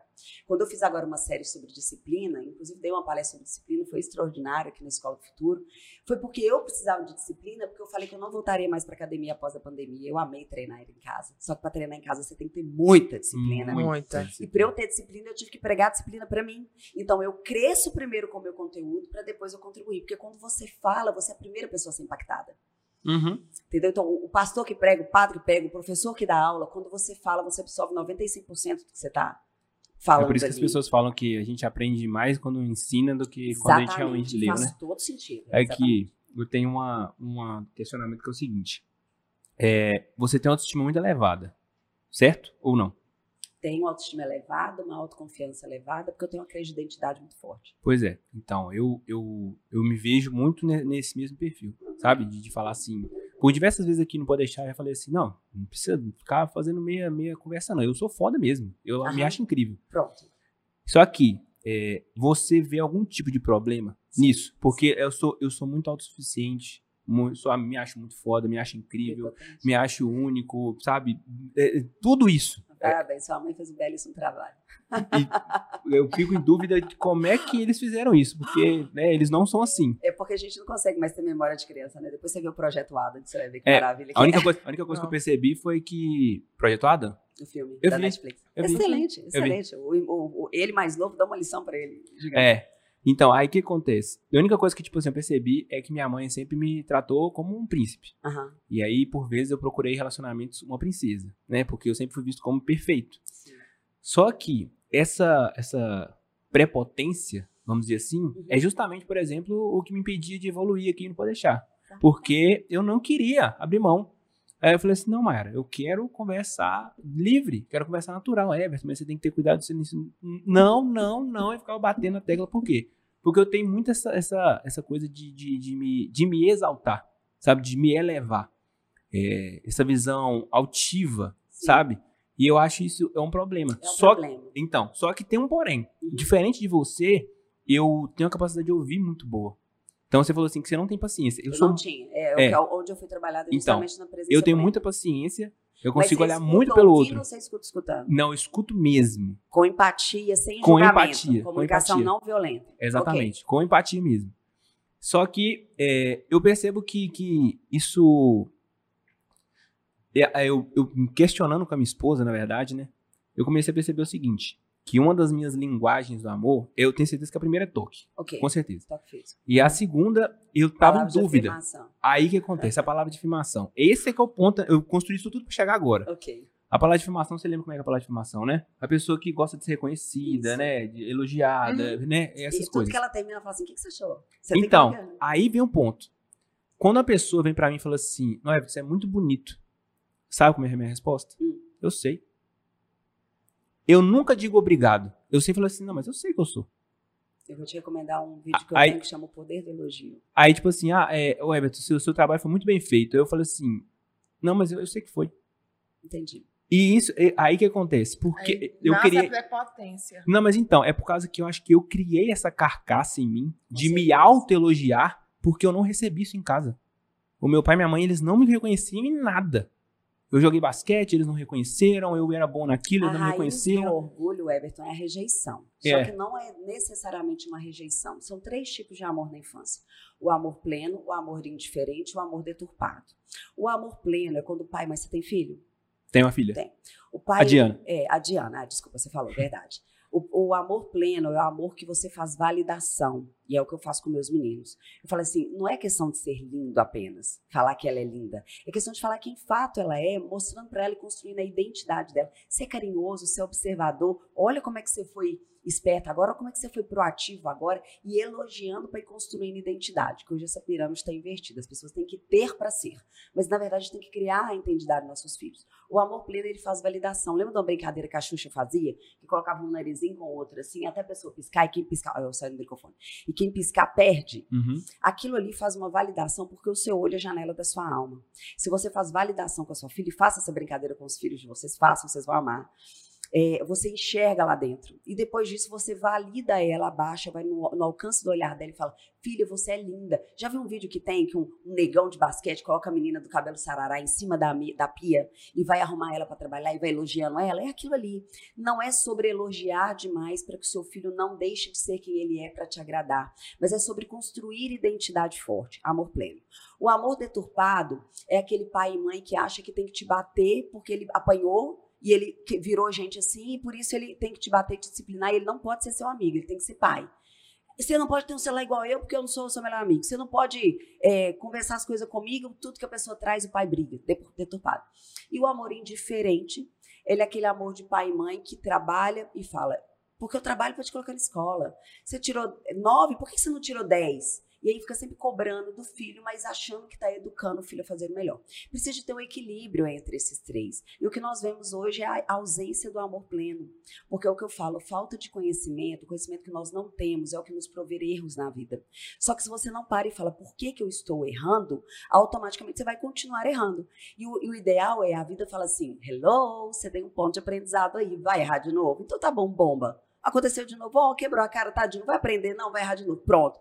A pessoa que, por exemplo, ou tem um vício emocional de escolher gente ruim, o dedo podre, ou ela vai continuar errando porque não está buscando conhecimento na vida dela naquele ponto. E o porquê, querida? É, mas isso é normal acontecer hoje em dia. Mas por quê? Porque a gente não provê solução para o que a gente vive. E a crença da identidade, você pode não ter tido um amor pleno, mas você teve um amor indiferente, um amor deturpado, você teve. Né? Hoje a gente tem que olhar para os pais da gente perdoando porque eles fizeram o melhor que eles podiam na condição que eles Claro, tinham, não- não parafraseando não. Cortella aqui. É. Só que nós somos vítimas dos nossos pais, que são vítimas dos pais deles. E às vezes as pessoas usam essa verbalização de que eu não tive isso do meu pai, inconscientemente justificando porque não é pai ou mãe hoje. Ou eu converso com uma pessoa e falo, mas meu pai não me deu isso, eu não sei fazer com meu filho, meu pai não deu. Eu falo assim, não vai voltar no passado, não vai mudar. Mas o estado de consciência atual, de que é isso que você precisa para criar um filho inteligente emocionalmente no futuro, é o que vai fazer com que você busque conhecimento agora para ser um pai melhor. É que eu, eu tenho um destaque no meu Instagram, chamou os culpados. Uhum. A gente tem a mania de falar que, por exemplo, no caso dos pais, né? Que eles são culpados pelos nossos defeitos. Uhum. Só que a gente esquece de falar que eles também são culpados pelas características fortes que a gente tem. As nossas Exatamente. vantagens. Eles são culpados Não. pelas duas vertentes. Quando você pega uma história de vida de Semanzato, que é um dos maiores franqueados do Brasil, Heloísa Trajano, a minha, né? Meu pai era feirante, vendedor de mel na feira, minha mãe era vendedora do Paraguai. Já levou várias vezes nós no ônibus junto com ela para poder fazer compra, levava a gente para atender cliente. Eu tinha um ódio quando ela tirava tudo da bolsa, ela trazia coisa de casa, de cristal. E aí a pessoa falava assim: "Ah, tá tudo lindo, mas eu vou querer nada não". Então eu falava assim: "Vai levar sim, porque dá um trabalho do caceta chegar aqui com essa mala". E aquilo ali gera em você algo tão maravilhoso que quando você vai para o mundo empreender, que é o que a escola também não ensina, isso que não se ensina só para ser empregado e funcionário público, né? É É, porque ah, eu quero estabilidade. A tal da estabilidade é o que Nossa. fode a mediocridade do negócio. Aí a pessoa vai, e é isso que eu sofri de humilhação, de acordar às 5 horas da manhã, de. Meu pai levava a gente no lixão para buscar, porque na época não tinha o vidro limpo vendido, né? Eu tô falando em 1991, 90, 89, eu tinha 9, 10 anos de idade. Nem era dos nascidos. Pois é, eu sou de 80. Meu pai levava a gente no lixão de Valadares pra gente buscar os potes de, de maionese. Chegava lá em casa, ele colocava aquilo dentro de um tambor de água com sabão em pó pra derreter ali aquele rótulo tal. Colocava tudo dentro de um tanque numa água limpa de molho e colocava a gente pra, com bombril limpando a boquinha pra tirar o ferrugem da boquinha do, do coisa, Pra depois esterilizar aquilo e vazar o mel. E levava a gente pra dentro do campo de apicultura, eu vestia aqueles macacão, batia o- a fumaça, tirava e ia pra dentro da barraca, lá no meio do mato, para poder centrifugar o mel para trazer para casa. Aí eu falo o seguinte: nossa, porque eu não tive isso na infância, nanana, mas essa vivência que construiu essa mentalidade de força e de autoconfiança que eu tenho hoje. Por quê? Porque quando eu me dispus a sair, mesmo com o motivo de comprar roupa nova, é porque o ensinamento, o esforço, a disciplina que meu pai gerou pra gente, me gerou uma autoconfiança de que tudo que eu fazia dava certo. Você ter uma ideia, eu entrei na, quando eu fui trabalhar na papelaria grafite, eu tinha 11 anos, eu passei na porta, eu falei com o menino que estava na porta assim: "Você é tão novinho, como é que você arrumou um emprego aí?" Ele falou comigo: "É só sei lá dentro falar com o Getúlio. Ele tá precisando de contratar". Aí eu cheguei lá no Getúlio, olha a autoconfiança, a prepotência, a autossuficiência, o ego grande na época. Deixa eu te falar uma coisa, eu sou a melhor vendedora que você vai ter. Se você me contratar, você não vai arrepender. 11 anos. E tímida. Eu era muito tímida. Tímida no meio do julgamento, não da vergonha. Ele me jogou uma camisa azul e fala: amanhã às 8. Eu entrei na grafite, eu fiquei três anos lá vendendo, novembro, dezembro, julho, férias, e quando começava as aulas, o Evandro, que é o dono, que é um grande amigo meu hoje, ele fala assim, você sai da aula que hora? Meio de meio? Uma e meia você pode estar aqui? E eu trabalhava janeiro, fevereiro, com as listas de material gigante, Nossa. livro era na, na papelaria, Uhum. e aquilo lotava, pipocava. Aquilo foi criando o quê? Autoconfiança de que eu era boa. Então, a pessoa que às vezes não tem oportunidade de trabalhar, nova, ela vai arrumar emprego, eu entrevisto 80 pessoas por semana. Ela vai arrumar emprego e fala assim, com 20 anos. Ah, porque é meu primeiro emprego. Olha e fala assim, oi? Por que você não buscou trabalho até hoje? Ah, porque meu pai achou que eu tinha que estudar. Eu falei assim, eu bato no seu, eu bato no seu pai. E se a pessoa chegar a falar da mesma forma que você falou pra você, pedindo emprego? Eu Você contrato ela na hora. contrata mesmo. Contrato. Na verdade, hoje eu contrato valores. Quando eu faço roda de pretensão salarial, eu falo um pouquinho sobre habilidade, o que, que você tem condição de ganhar hoje, com o conhecimento que você tem, antes que você não tenha um conhecimento maior. E a pessoa fala comigo assim, ah, 1.500 reais, R$ 1.300, R$ 1.800, eu adoro contratar 16 anos. Eu não contrato menor aprendiz, eu contrato com 16 anos, assinando carteira com tudo normal, porque eu adoro desenvolver. eu falo que a minha empresa é uma empresa que desenvolve pessoas. E aí eu, eu pergunto assim, o que, que você vai fazer se você recebesse hoje os 1.500 que você quer? E eu faço dinâmica, eu não faço entrevista individual. O que, que você vai fazer com os 1.500 reais? Aí ele já me contou que a mãe é empregada doméstica e que o pai é pedreiro. Aí ele vira para mim e fala assim, vou ajudar meus pais. Hum. Eu já olho para o menino e falo, tá contratado. Valor familiar, é o que eu busco na empresa. O outro fala assim, vou comprar roupa, quero tirar carteira, quero comprar uma moto. Eu falei assim, mas você falou comigo que sua mãe está desempregada, você não vai ajudar em casa, não? Eu não, mandei ele me colocar no mundo. Hum. Se ele não tem gratidão pela família dele, ele vai ter gratidão com a minha empresa? Nem contrato quer. E eu falo, é, é, muito fácil você ver valores na entrevista, porque eu falo o seguinte, ó, gente, é uma apresentação de Tinder, tá? Você vai ficar em pé ali, eu vou mexer com as zonas de conforto de vocês, não vai nada ficar sentadinho, tira essa máscara que eu não aguento mais essa máscara, graças a Deus acabou. Você vai ficar ali naquele puffzinho amarelo e vai se apresentar. Eu quero que você fale de você, não vou te perguntar química, física, biologia, nada. Se apresente como se estivesse no, no Tinder. A noção de autoconhecimento é zero. A pessoa não sabe falar nem onde ela é boa. Só que eu começo a conversar se tivesse na roda de boteco. Eu falo, tá, mas como você vai pedir dinheiro para sua mãe, você faz como? Né? O que, que você não tem hoje que você gostaria de ter? Mas por que, que você quer trabalhar aqui? Por que, que eu tenho que te contratar? Então, esse tipo de pergunta vai contando, vai fazendo com que a pessoa conte a vida dela. E aí você descobre os valores. Na, nós temos uma escada na empresa, são 19 degraus. Tem 19 valores que terminam com a gratidão, que na verdade é o primeiro de cima para baixo. Que eu falo o seguinte: eu contrato gente feliz. Pessoas gratas são felizes, pessoas felizes têm sucesso. Não é à toa que Harvard criou a primeira matéria, que é a Silêncio da Felicidade. Hoje todos os cursos têm obrigatoriedade dessa matéria, porque quando a pessoa é feliz, ela aumenta a capacidade de criatividade, ela aumenta a capacidade de visão. Já viu alguém procurando uma coisa com raiva? Cadê? Cadê? Cadê? Não sei o que. O outro fala assim, tá aqui, ó, você não tá vendo, não? Porque você com raiva, você perde a capacidade de visão, visão periférica. Então a felicidade, ela move pessoas de sucesso. Então para você ter sucesso, você tem que ser feliz. E não ser feliz quando tiver o sucesso. É. Profundo. Não, não é, pro, é, é, é profundo. É, óbvio, é profundo, é profundo. Mas não é óbvio para todo não. mundo. Não, não é óbvio. Eu vou ter que assistir esse, esse episódio aqui, no mínimo, até 10 vezes. É muito conteúdo, né? é por causa que é muito aqui. conteúdo. E é. outra coisa, quando você fala da questão da. Eu já tenho conhecimento dessa questão da autoestima. Quando o Everton falou lá se eu estava sendo impactada, se. Porque eu tenho muita dificuldade em reconhecer no que eu sou boa. Eu faço, é, o que eu sou boa, eu já percebi. Eu, eu acho sou... que todo mundo faz. É, eu acho que é normal. 5 horas da manhã para treinar, faz marmita. Acho que São todo três faz. crenças no pilar da humanidade: crença de identidade, crença de merecimento e crença de capacidade. Todas elas são construídas na formação de personalidade. Então, a pirâmide do indivíduo é: primeiro eu sou. Quando eu sou, e se eu te aplicar uma análise de perfil, você vai ver o tanto que você é foda. O problema é que não está na sua consciência, não está no seu radar. A gente traz no teste que você faz tudo que você é foda. Eu vou construir sua identidade com você. Nós vamos ressignificar onde você acha que você não é e por que você acha que não é, você não é. Quando você é, quando você sabe da habilidade que você tem, mesmo sabendo que você tem ponto de melhoria, que nós nunca vamos ser perfeitos, tá? Hum, Sem se exigir de você aquilo que você não é boa. Exija onde você é boa pela psicologia positiva. Você tem certeza de quem você é? Quem é? Quem tem certeza de identidade faz. Quem faz tem. Então, primeiro identidade, depois fazer, depois ter. Essa é a pirâmide saudável do indivíduo. Hoje o menino vira para mim e fala assim: mãe, eu preciso de um iPhone, por quê? Porque todo mundo na minha sala tem. Se eu não tiver, eu não sou aceito. Então, essa pirâmide está invertida, porque não existe validação na infância da formação de personalidade.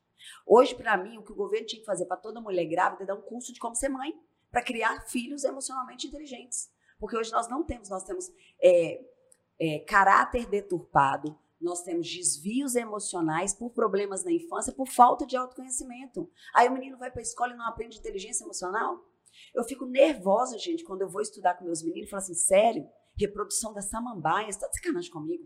E cobra num nível profundo que o menino nunca vai nem verbalizar aquela palavra mais. E infelizmente eu cometo o erro de falar com meu filho na hora da raiva assim, estuda para prova, depois você deleta, que você não vai usar isso nunca mais na sua vida. Porque eu fico nervosa com como a escola cobra uma coisa imbecil. E eu falo o seguinte: antigamente o forno era pequeno. E a avó ensinava para a filha assim: olha, você tem que cortar a asa do frango para caber no forno. E tem gente que até hoje corta a asa do frango e não sabe por quê. Então não existe uma provocação porque você vai para a escola hoje e o professor te fala o que é certo. Por que, que a gente não faz uma roda de filósofos? Já pensou? Se eu trouxesse uma situação ali da guerra, da guerra atual da Ucrânia, que ninguém está sabendo de nada que está acontecendo, porque nem na escola está verbalizando, e os nossos netos vão estudar isso lá na frente como história. Mas a gente podia estar tá vivendo agora, entendendo agora, para explicar para eles lá. Vamos discutir o que está acontecendo. O que, que, você acha, Mayara? O que, que, você acha, Everton? Os meninos iam se sentir importantes, ia criar neles capacidade de provocação de análise, mostrar para eles que o ponto de vista outro pode ser diferente do seu, sem dar briga. Nós estamos vivendo um mundo intolerante demais. Muito. Todo mundo querendo provar o próprio ponto de vista. Então, crianças que saíram da pandemia agora e não têm habilidade socioemocional de lidar com a diferença do colega, não têm humildade situacional de pedir desculpa ou verbalizar que errou. É tudo por baixa capacidade de crença, de identidade, de merecimento. Ou aquele pai que também tem essa crença de inferioridade fala com o filho assim: você não traz desaforo para casa, não. Se você apanhar na escola, você apanha em casa. Já viu isso? Oh, demais. É normal. Você tá achando que esse pai não é ferido? Que ele não se acha inferior? Então o problema está na cadeia. Só que hoje nós temos esse conhecimento aqui, ó, de graça, né? Tem livro, tem vídeo do YouTube, tem pessoas que cobram 100 mil a hora, mentores foda aí na internet dando esse conteúdo, mas o nível de consciência tá onde? Tá no TikTok. É. Tá na dancinha da Virgínia, né? Que eu não sei nem sacudir o trem. Cara, eu falei assim, puta, eu fui descobrir quem era Virgínia, a gente tem menos de um, dois meses. Porque não tá na minha bolha. Instagram Exatamente. é uma bolha. Sim. Só que você não é mais só a média de que você convive, você também é a média de quem você segue. É. Do que você vê. Diga-me com quem segues que eu te direi quem é. Eu tenho gente que eu falo assim: abre o buscado do seu Instagram para mim, clica na lupinha. Porque aquele é algoritmo né? Então, se você pega um homem e só vem mulher, mulher, mulher, peito, bunda, bunda, você sabe muito bem com o que, que ele se conecta. Ah, Sim. Agora, se você abre um buscar. Eu pedi pra ela ver o meu. se você abre um buscar aqui, tem frase motivacional, tem isso, tem aquilo outro, mas no meio tem um cabelo, tem uma roupa, tem um biquíni, tá tudo bem, você tem equilíbrio com a vida. Não precisa ser só buscar isso. Aquela frase que fala assim: é, estude enquanto eles dormem. É, produza enquanto você quer lá no final de semana. Não, gente, a vida é feita de equilíbrio. Então, no final de semana eu tô dançando total. Final de semana eu tô dançando lá no paiol, todo mundo me vê lá, eu tô aqui no mangaba, eu tô tomando um drink, né? Eu tô me permitindo. Por quê? Tem que ter equilíbrio de vida. E o equilíbrio não é ficar parado. O equilíbrio é estar em constante movimento, porque eu não posso ser hiperprodutivo, porque isso é um sabotador. E era o meu sabotador. Tem que fazer, tem que fazer, tem que fazer. Aí eu ficava parada vendo um filme eu não conseguia ver filme de duas horas, gente. Eu ficava parada assim, não, vou arrumar uma gaveta, vou arrumar um guarda-roupa. E ver filme duas vezes. Até hoje eu não consigo ver. Não, ver filme duas vezes eu, Vai, eu gosto. Total Mas assistir filme, eu só assisto filme fazendo outra coisa no, no, no, computador. Pois é. Olha só, aí você vai ter que ler essencialismo. tá lá, inclusive, na... Tá, né? Porque a gente precisa é. de viver o momento pleno da vida. Antigamente eu ia treinar de manhã e só ficava no podcast. Aí hoje eu pedalo meia hora. Então, enquanto eu tô meia hora pedalando, eu tô no podcast. Mas a hora que eu vou pegar peso, eu coloco a música mais animada que tem. Porque você treinar com uma música boa, animada, te aumenta não a serotonina, mas como a dopamina. Todos os recursos que você precisa para ter sucesso está dentro de você. Você tem uma farmácia interna. E aí que eu falo, quando a gente fala que é feita a semelhança de Deus, é porque Deus deu poder e a gente não usa, né? Se você entrar na técnica do rapport, você vê que a gente tem capacidade de ler a mente dos outros. É Sim. É só aprofundar no rapport. Né? Tem, tem, testes científicos de, de, capacidade de ter visto o que aconteceu com o outro, só se conectando pelo rapó. Então, nós temos poderes que hoje nós não usamos porque não temos conhecimento. E o que a Bíblia fala? A verdade libertará. E o povo acha que é ler a Bíblia, que a verdade da Bíblia não é, é o conhecimento que vai te libertar. Tanto que em Provérbios fala, a sabedoria está nas praças. Hoje a gente fala, a sabedoria está no YouTube, tá, não pode deixar, tá na internet. E a galera tá onde? No TikTok. Fazendo assim. E outra coisa, com uma baixa noção de, de consciência do que eu preciso para ter futuro, porque só fica ali seguindo um conteúdo que não agrega em nada, repostando e vídeo entra lá, no, entra lá na discussão sobre defender ou não a Anitta no top 1 do Spotify. Não sabe nem do que que tá falando. Eu fui extremamente criticada. Ela tava contando, ela fez... Fui extremamente Eu fiz um vídeo, antes da Anitta ser top 1 do Spotify, eu escrevi o livro, o vídeo, que eu faço todo o meu estudo antes, para que eu gosto do conteúdo denso. Eu não vou falar bobeira, ligar a câmera e começar a gravar e falar sem tópicos, tá? E aí, no que eu, gra... eu comecei a estudar, porque ela tá em notoriedade. Quando ela foi no Jimmy Fallon para mim falando inglês, para mim foi impactante. Sim. Porque eu vejo como modelagem. Modelagem não é inveja, não é inspiração. É você ver o que o outro tá fazendo bem e fazer Trazer também. Sua vida. Exatamente. E eu vejo ela como uma modelagem. Apesar da polêmica, eu não assisto o show dela, eu não vejo dança, eu não vejo nada, né? Nem acompanho as músicas, não sei as músicas. Mas o empreendedorismo e a gestão é foda. Sim. E a estratégia para alcançar isso, porque nós estamos falando de business. Sim. Ela não se apresenta como cantora, ela se apresenta como empresária. Né? E ela sabe muita clareza onde ela quer chegar. E nesse vídeo eu trouxe os insights que ela deu nas entrevistas. Ela fez o Empreende Brasil em Harvard em 2019, que ela falando, ela é extremamente inteligente. Ela é. E ela explica, sabe por que, que eu balanço a bunda? Ela fala, sabe por que eu balanço a bunda? Porque é isso que gera engajamento. As pessoas querem ver você balançando a bunda. Se eu fosse para lá e falasse o que eu queria fazer, eles não iam me escutar. Então, primeiro eu te engajo, eu crio minha autoridade. Agora eu falo o que eu quero para você me escutar, para eu te influenciar. Seja por bem ou seja por mal. Enfim. É. Entendeu? Então, querendo ou não, se todos. Eu não consigo fazer besteira pro meu Instagram engajar. Minha rede social começou em dezembro de 19, como você viu lá, e eu Hum. falei tudo. Essa conversa que nós estamos tendo aqui, quando eu comecei o meu processo de evolução, eu chamava as pessoas e dava uma corda. Porque meu coração estava transbordando, e a boca fala que o coração tá cheio, né? Eu lendo livro, eu estudando pra caramba, minha vida sendo transformada, o meu mundo mudando devido às minhas mudanças, né? Eu não mudando ninguém, o meu mundo mudando porque eu mudei, porque eu fiquei mais calma, mais centrada. E aí a pessoa falava assim, Gisele, todo mundo tem que ouvir o que você falou comigo. Não foi bom demais. E eu tive um insight, eu tava lá em Orlando, aquele vídeo gravado lá. Hum. E eu falei assim, dentro da minha casa, eu falei assim, não, eu vou falar isso pra todo mundo. Aí eu comecei. Eu fui na casa do Mr. Teacher Paulo, ele é um professor de inglês, um youtuber famoso, ele tá, tem a casa, tinha a casa mesmo condomínio que eu. A gente teve a oportunidade de se conectar por conteúdo, levei uns livros para ele, inclusive o Mais Perto que o Diabo, porque lá ele não conseguiu comprar o livro. E aí ele foi lá em casa buscar os livros e a gente bateu um papo. E ele falou comigo, por que que você não tem seu, seu canal ainda? Você vai fazer ele hoje. Vamos lá, escolhe um nome aí. Aí eu levei meus meninos pra casa dele, a gente tava lá fazendo um jantar e tal, a gente brincando com os meninos dele. Ele falou assim, nós vamos escolher o nome agora, entra aí. Aí o único que tinha era o A. Gisele Mira. Não tinha nada que tivesse só Gisele Mira. Ele falou assim, vai isso mesmo, começa, mas começa hoje. E foi desse jeito que começou é, a entregar esse conteúdo, porque estava ardendo em mim o propósito que eu queria que as pessoas parassem de viver aquela vida medíocre que eu vivia refém das próprias emoções. E eu comecei meu estudo da inteligência emocional, que para mim era algo que tinha que ter na escola desde a terceira série, Então foi em 2019 que você começou essa questão da, da do mentoria. Instagram. Uhum, do Instagram. Tá, e pra mentoria também. Para a mentoria foi o seguinte: de dezembro de 2019 a fevereiro, olha, eu tô falando em dois meses, o meu canal teve uma notoriedade gigante. Porque eu comecei a me conectar com as pessoas, onde a minha dificuldade também era delas, e eu trazia muita mensagem de acorda. Sua vida tá passando, seu tempo tá passando. Então, eu fui chamada para uma palestra em Valadares em março, que chama Mulheres que Influenciam. Foi a primeira palestra que eu dei, trazendo a minha história de vida, por que que eu mudei, falando um pouco de inteligência emocional. Aí, nessa palestra, explodiu. Então, é difícil crescer um canal de conteúdo. É só gente doida que estuda isso aqui. Gente normal tá no TikTok mesmo. Exatamente. E tá sem nível nenhum de consciência, levando a vida com a manada, né?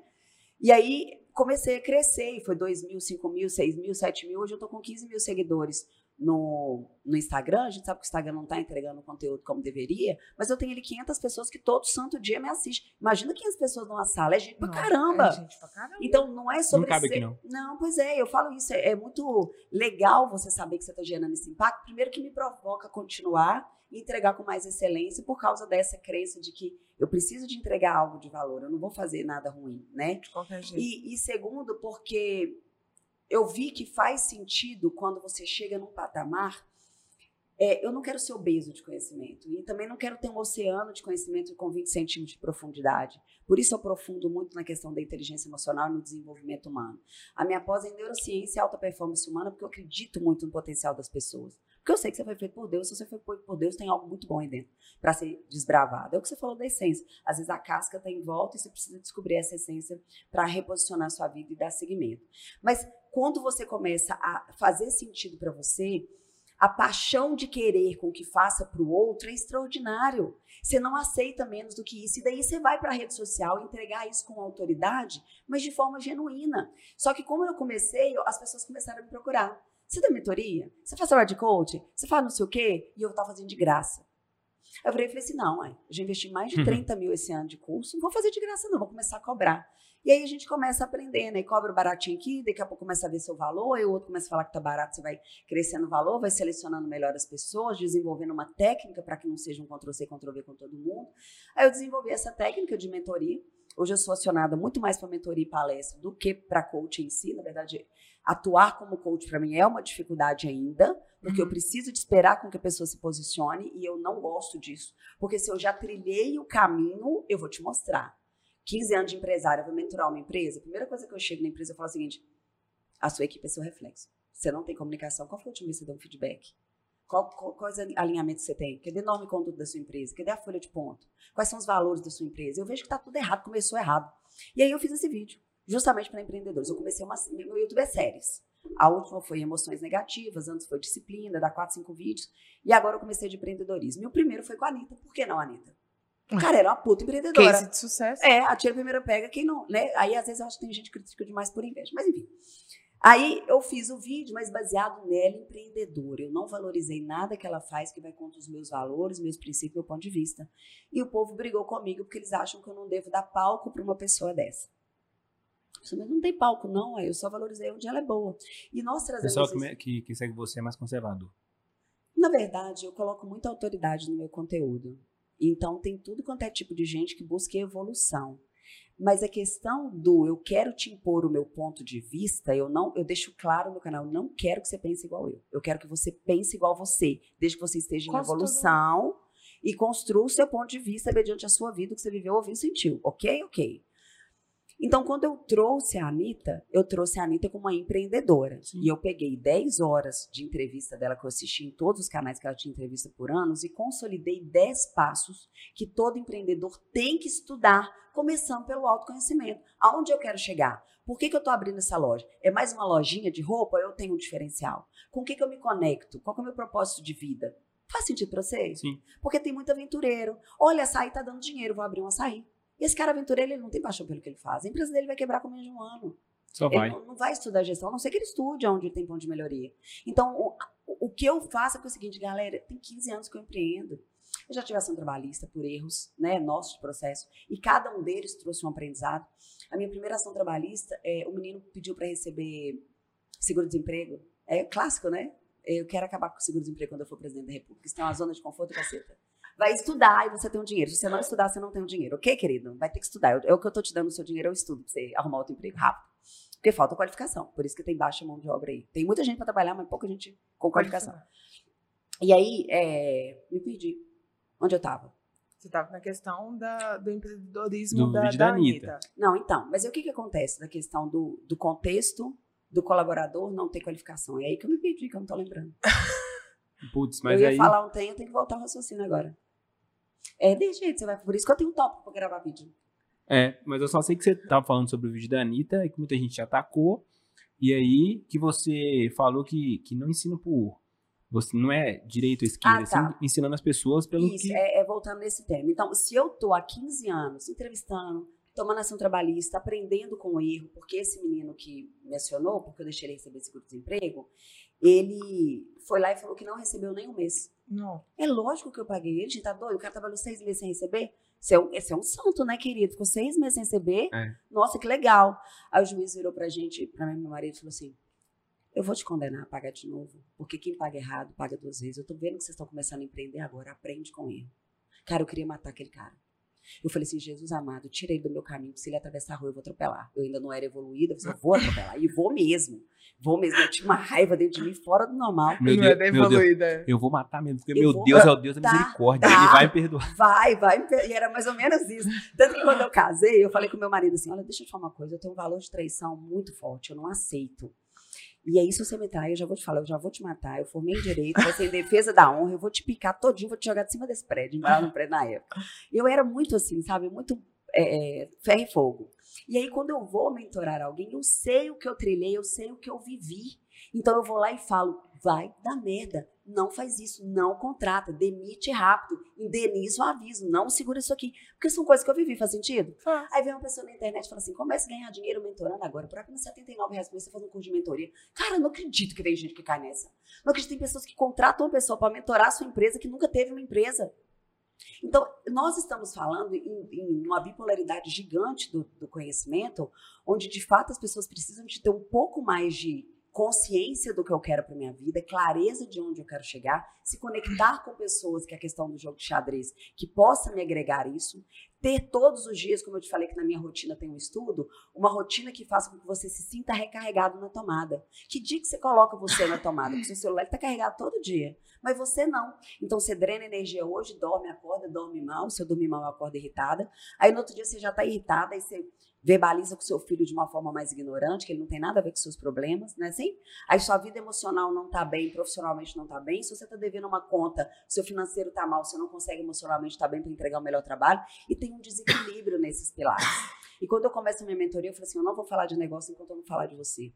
Emocional, intelectual, físico, financeiro, espiritual. Como é que estão esses pilares? Porque qualquer coisa que você construir aqui em cima, qualquer um tiver abalado, vai desmoronar. Então comece de você, comece pelo autoconhecimento. Essa é a metodologia que eu uso hoje. Porque a pessoa é quem é. Por exemplo, você já viu aquele líder bonzinho que chama o colaborador para dentro de casa, né? Que tem que dar presente para motivar, que não chama atenção por causa do uniforme ou da maquiagem, porque tem medo de chamar atenção a pessoa desmotivar. Então acha que para engajar eu tenho que agradar, para motivar eu tenho que agradar. O que está embutido atrás dessa personalidade? Uma personalidade que tem conexão com pessoas, que se acha inferior, que não se posicionou como líder, que não tem a crença de capacidade que ele é de fato um líder. Eu não estou falando para brigar, não. Eu estou falando para reconhecer a deficiência do outro, entender que você não vai contratar ninguém pronto e aprender da feedback e exigir, porque dentro do seu negócio não se brinca. Se você desenvolve pessoas, a pessoa fala assim: ah, Gisele, mas eu não vou investir em treinamento, porque eu dou treinamento de vendas, de negociação, técnica de objeção, PNL, gatilho mental, e eu sou chamada para fazer esse tipo de treinamento motivacional que seja. E eu falo o seguinte: é, o treinamento ele vai durar 4%. É você se posicionando enquanto líder aqui dentro, dando feedback, tendo uma comunicação clara, tendo regras na sua empresa, tendo liberdade para conversar com o seu colaborador. É isso que vai construir a cultura organizacional da empresa. E a cultura organizacional da empresa ela existe quando a empresa funciona mesmo você não estando lá. Se você não está disposto a ensinar e a engajar, você tem duas dores. A dor de ficar com um funcionário medíocre, o resto da vida ali, que você está refém dele, porque você verbaliza para você a justificativa. Você verbaliza para você que se você mandar ele embora, não tem ninguém para colocar no lugar e porque você não quer fazer o trabalho que ele faz e nem ensinar outra pessoa, e você só não verbalizou isso ainda, mas está ali escondido, ou a dor de treinar, capacitar, desenvolver, ter um funcionário foda e depois ele pedir para sair porque ele vai arrumar um emprego melhor. O que, que, você prefere? Ganhar dinheiro desenvolvendo e depois perder e ter que desenvolver de novo? Ou ficar com medíocre e ter resultados ruins? Você quer uma empresa forte, você precisa de pessoas fortes. A sua empresa não é você, é a sua, é a sua equipe. Isso. Eu invisto muito em capacitação e desenvolvimento, principalmente da liderança. E isso, hoje em dia, para a pessoa que está sendo empregada, é muito difícil absorver isso dessa forma, porque, igual, eu dou muita capacitação e orientação para monitor da, da, da, empresa que eu trabalho. E eu falo assim, gente, o básico, tem muita gente que faz. Mas tem muito. E o diferente? É o extra. E o, o diferencial? E aí? O para se destacar no, no, mercado? O problema é você fazer o básico, ok. Você fazer o diferencial é o máximo. Agora, o problema é você não fazer nem o básico.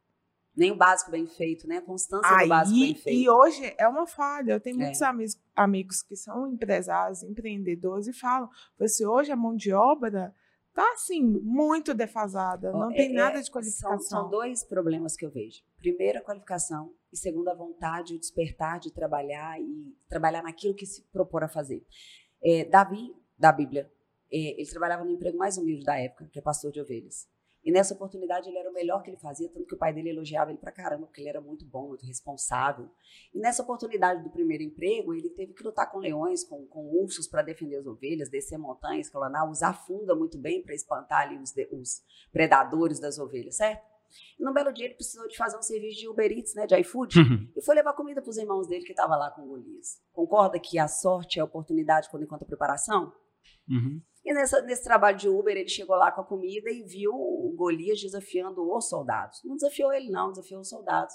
E falou assim: quem é esse cara que desafia os soldados de Israel? Eu vou lá lutar com ele. Aí colocaram um monte de armadura nele e falou assim: não, não, não, não, não, não, eu não luto assim, não. Me dá aqui três pedrinhas, me dá uma funda, tira essa roupa toda que eu vou lá. E quando ele foi, ele foi.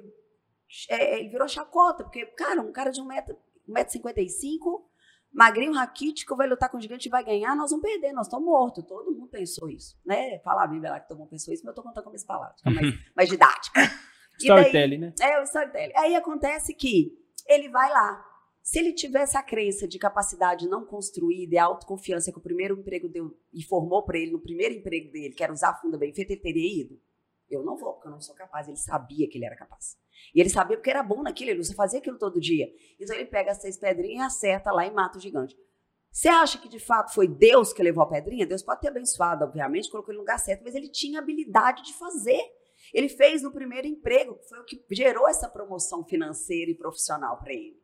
Aí eu falo com o cara do primeiro emprego, é por isso que eu amo os meninos de 16 anos. Eu falo, vocês são os motivados incompetentes. Vocês têm motivação, mas não têm conhecimento e habilidade técnica.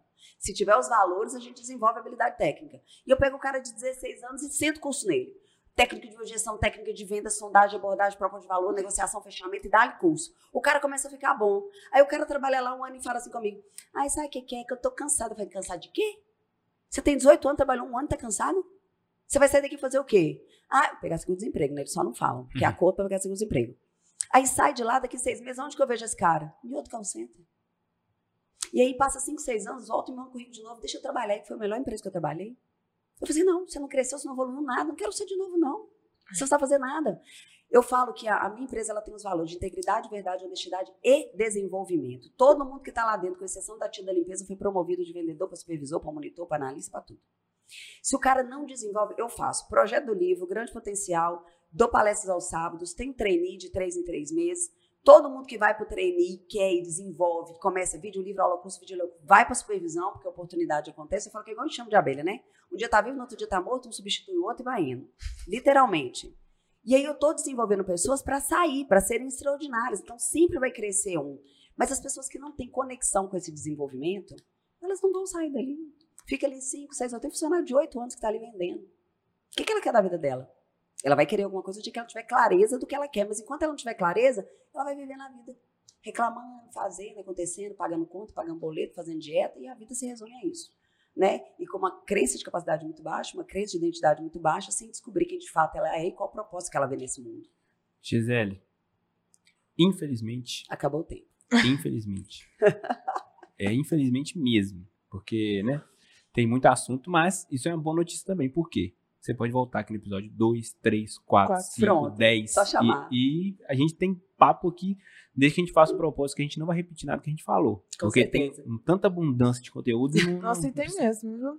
Pois é. Gente. Encontramos uma pessoa que fala mais que a gente. Eu falo. gente, gente, eu falo com vocês, eu falo com o coração ardendo, porque não, eu, tenho, é, eu tenho certeza disso. Que se esse vídeo tiver mil visualizações, só 1% ou menos de 1% vai chegar até o final dele. É. O meu YouTube, a maioria chega em 70% do conteúdo. Cara, por que, que, não termina de ver a merda do vídeo? Aí eu falo, cada um tem a vida que merece mesmo, vai é. se fuder. Porque não tem. Cara, que a pessoa não tem disciplina com ela para buscar algo de graça para ela crescer. Pior que é verdade. É não, pior de tudo é o seguinte: a pessoa que tá assistindo até agora não deu um like e não tá, não tá inscrito no canal. Pelo amor de Deus. Imagina. É, é um nível de consciência mesmo do TikTok. Vai continuar tipo com a vida assim, medíocre. Pra quê? O que, que custa dar um like? O que, que custa dar uma Ó, curtida? nós estamos num domingo, num sol lindo. Minha, minha piscina lá em casa tá maravilhosa. Eu já treinei e pulei na piscina de manhã pra aproveitar o meu domingo. Minha filha tava cá. me esperando quatro meses. O dia que a gente tem pra ter com a família, a gente sai pra entregar um conteúdo extraordinário, a pessoa vai cair o dedo dela e vai ter dor de barriga se ela não curtir esse vídeo. Vai ter dor de barriga, praga da Gisele. Curte o vídeo e compartilha. né? Gisele, como é que as pessoas fazem pra te encontrar?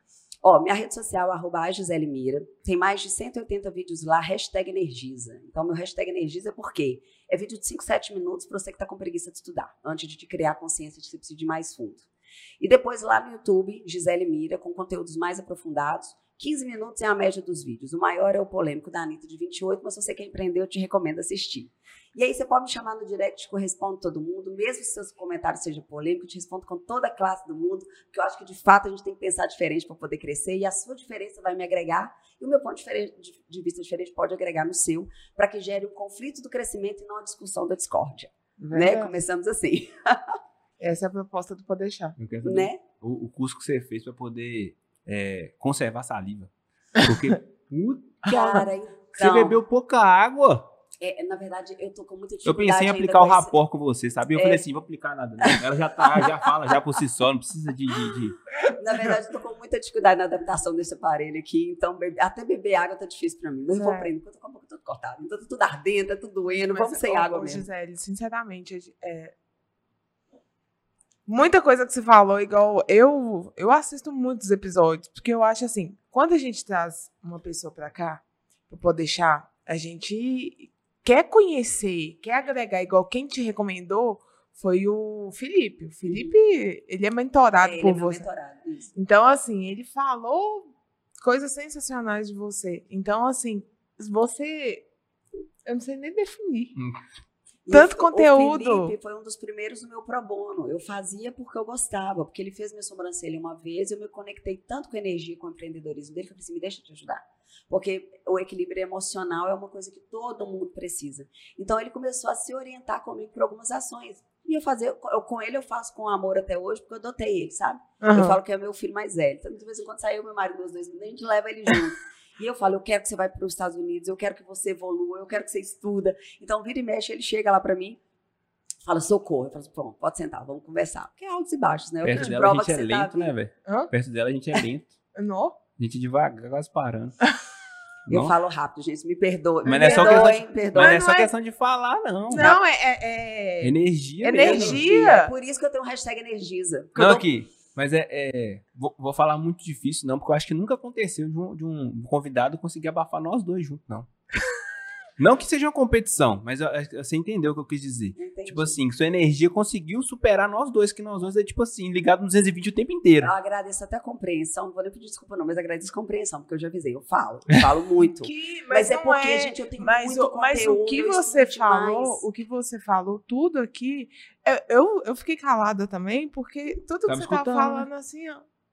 É, eu preciso mexer nessa É, área. nós abordamos vários assuntos Eu diferentes, preciso- né? Eu preciso mexer nisso. E tem coisas que realmente eu já sei que eu preciso mexer. Isso. E, e você fica procrastinando, você fica. E você Não, realmente não é. tem conteúdo demais. você tem Começa na série da disciplina que você vai adorar, vai melhorar muito. Pois é, e.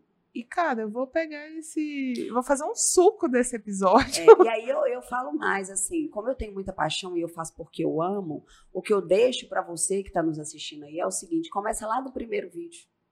Você vai ter como criar filhos, você vai ter disciplina, você vai ter liderança, você vai ter venda, você vai ter inteligência emocional, você vai ter o poder do autoconhecimento, o poder do elogio, que são todas as esferas que isso abrange.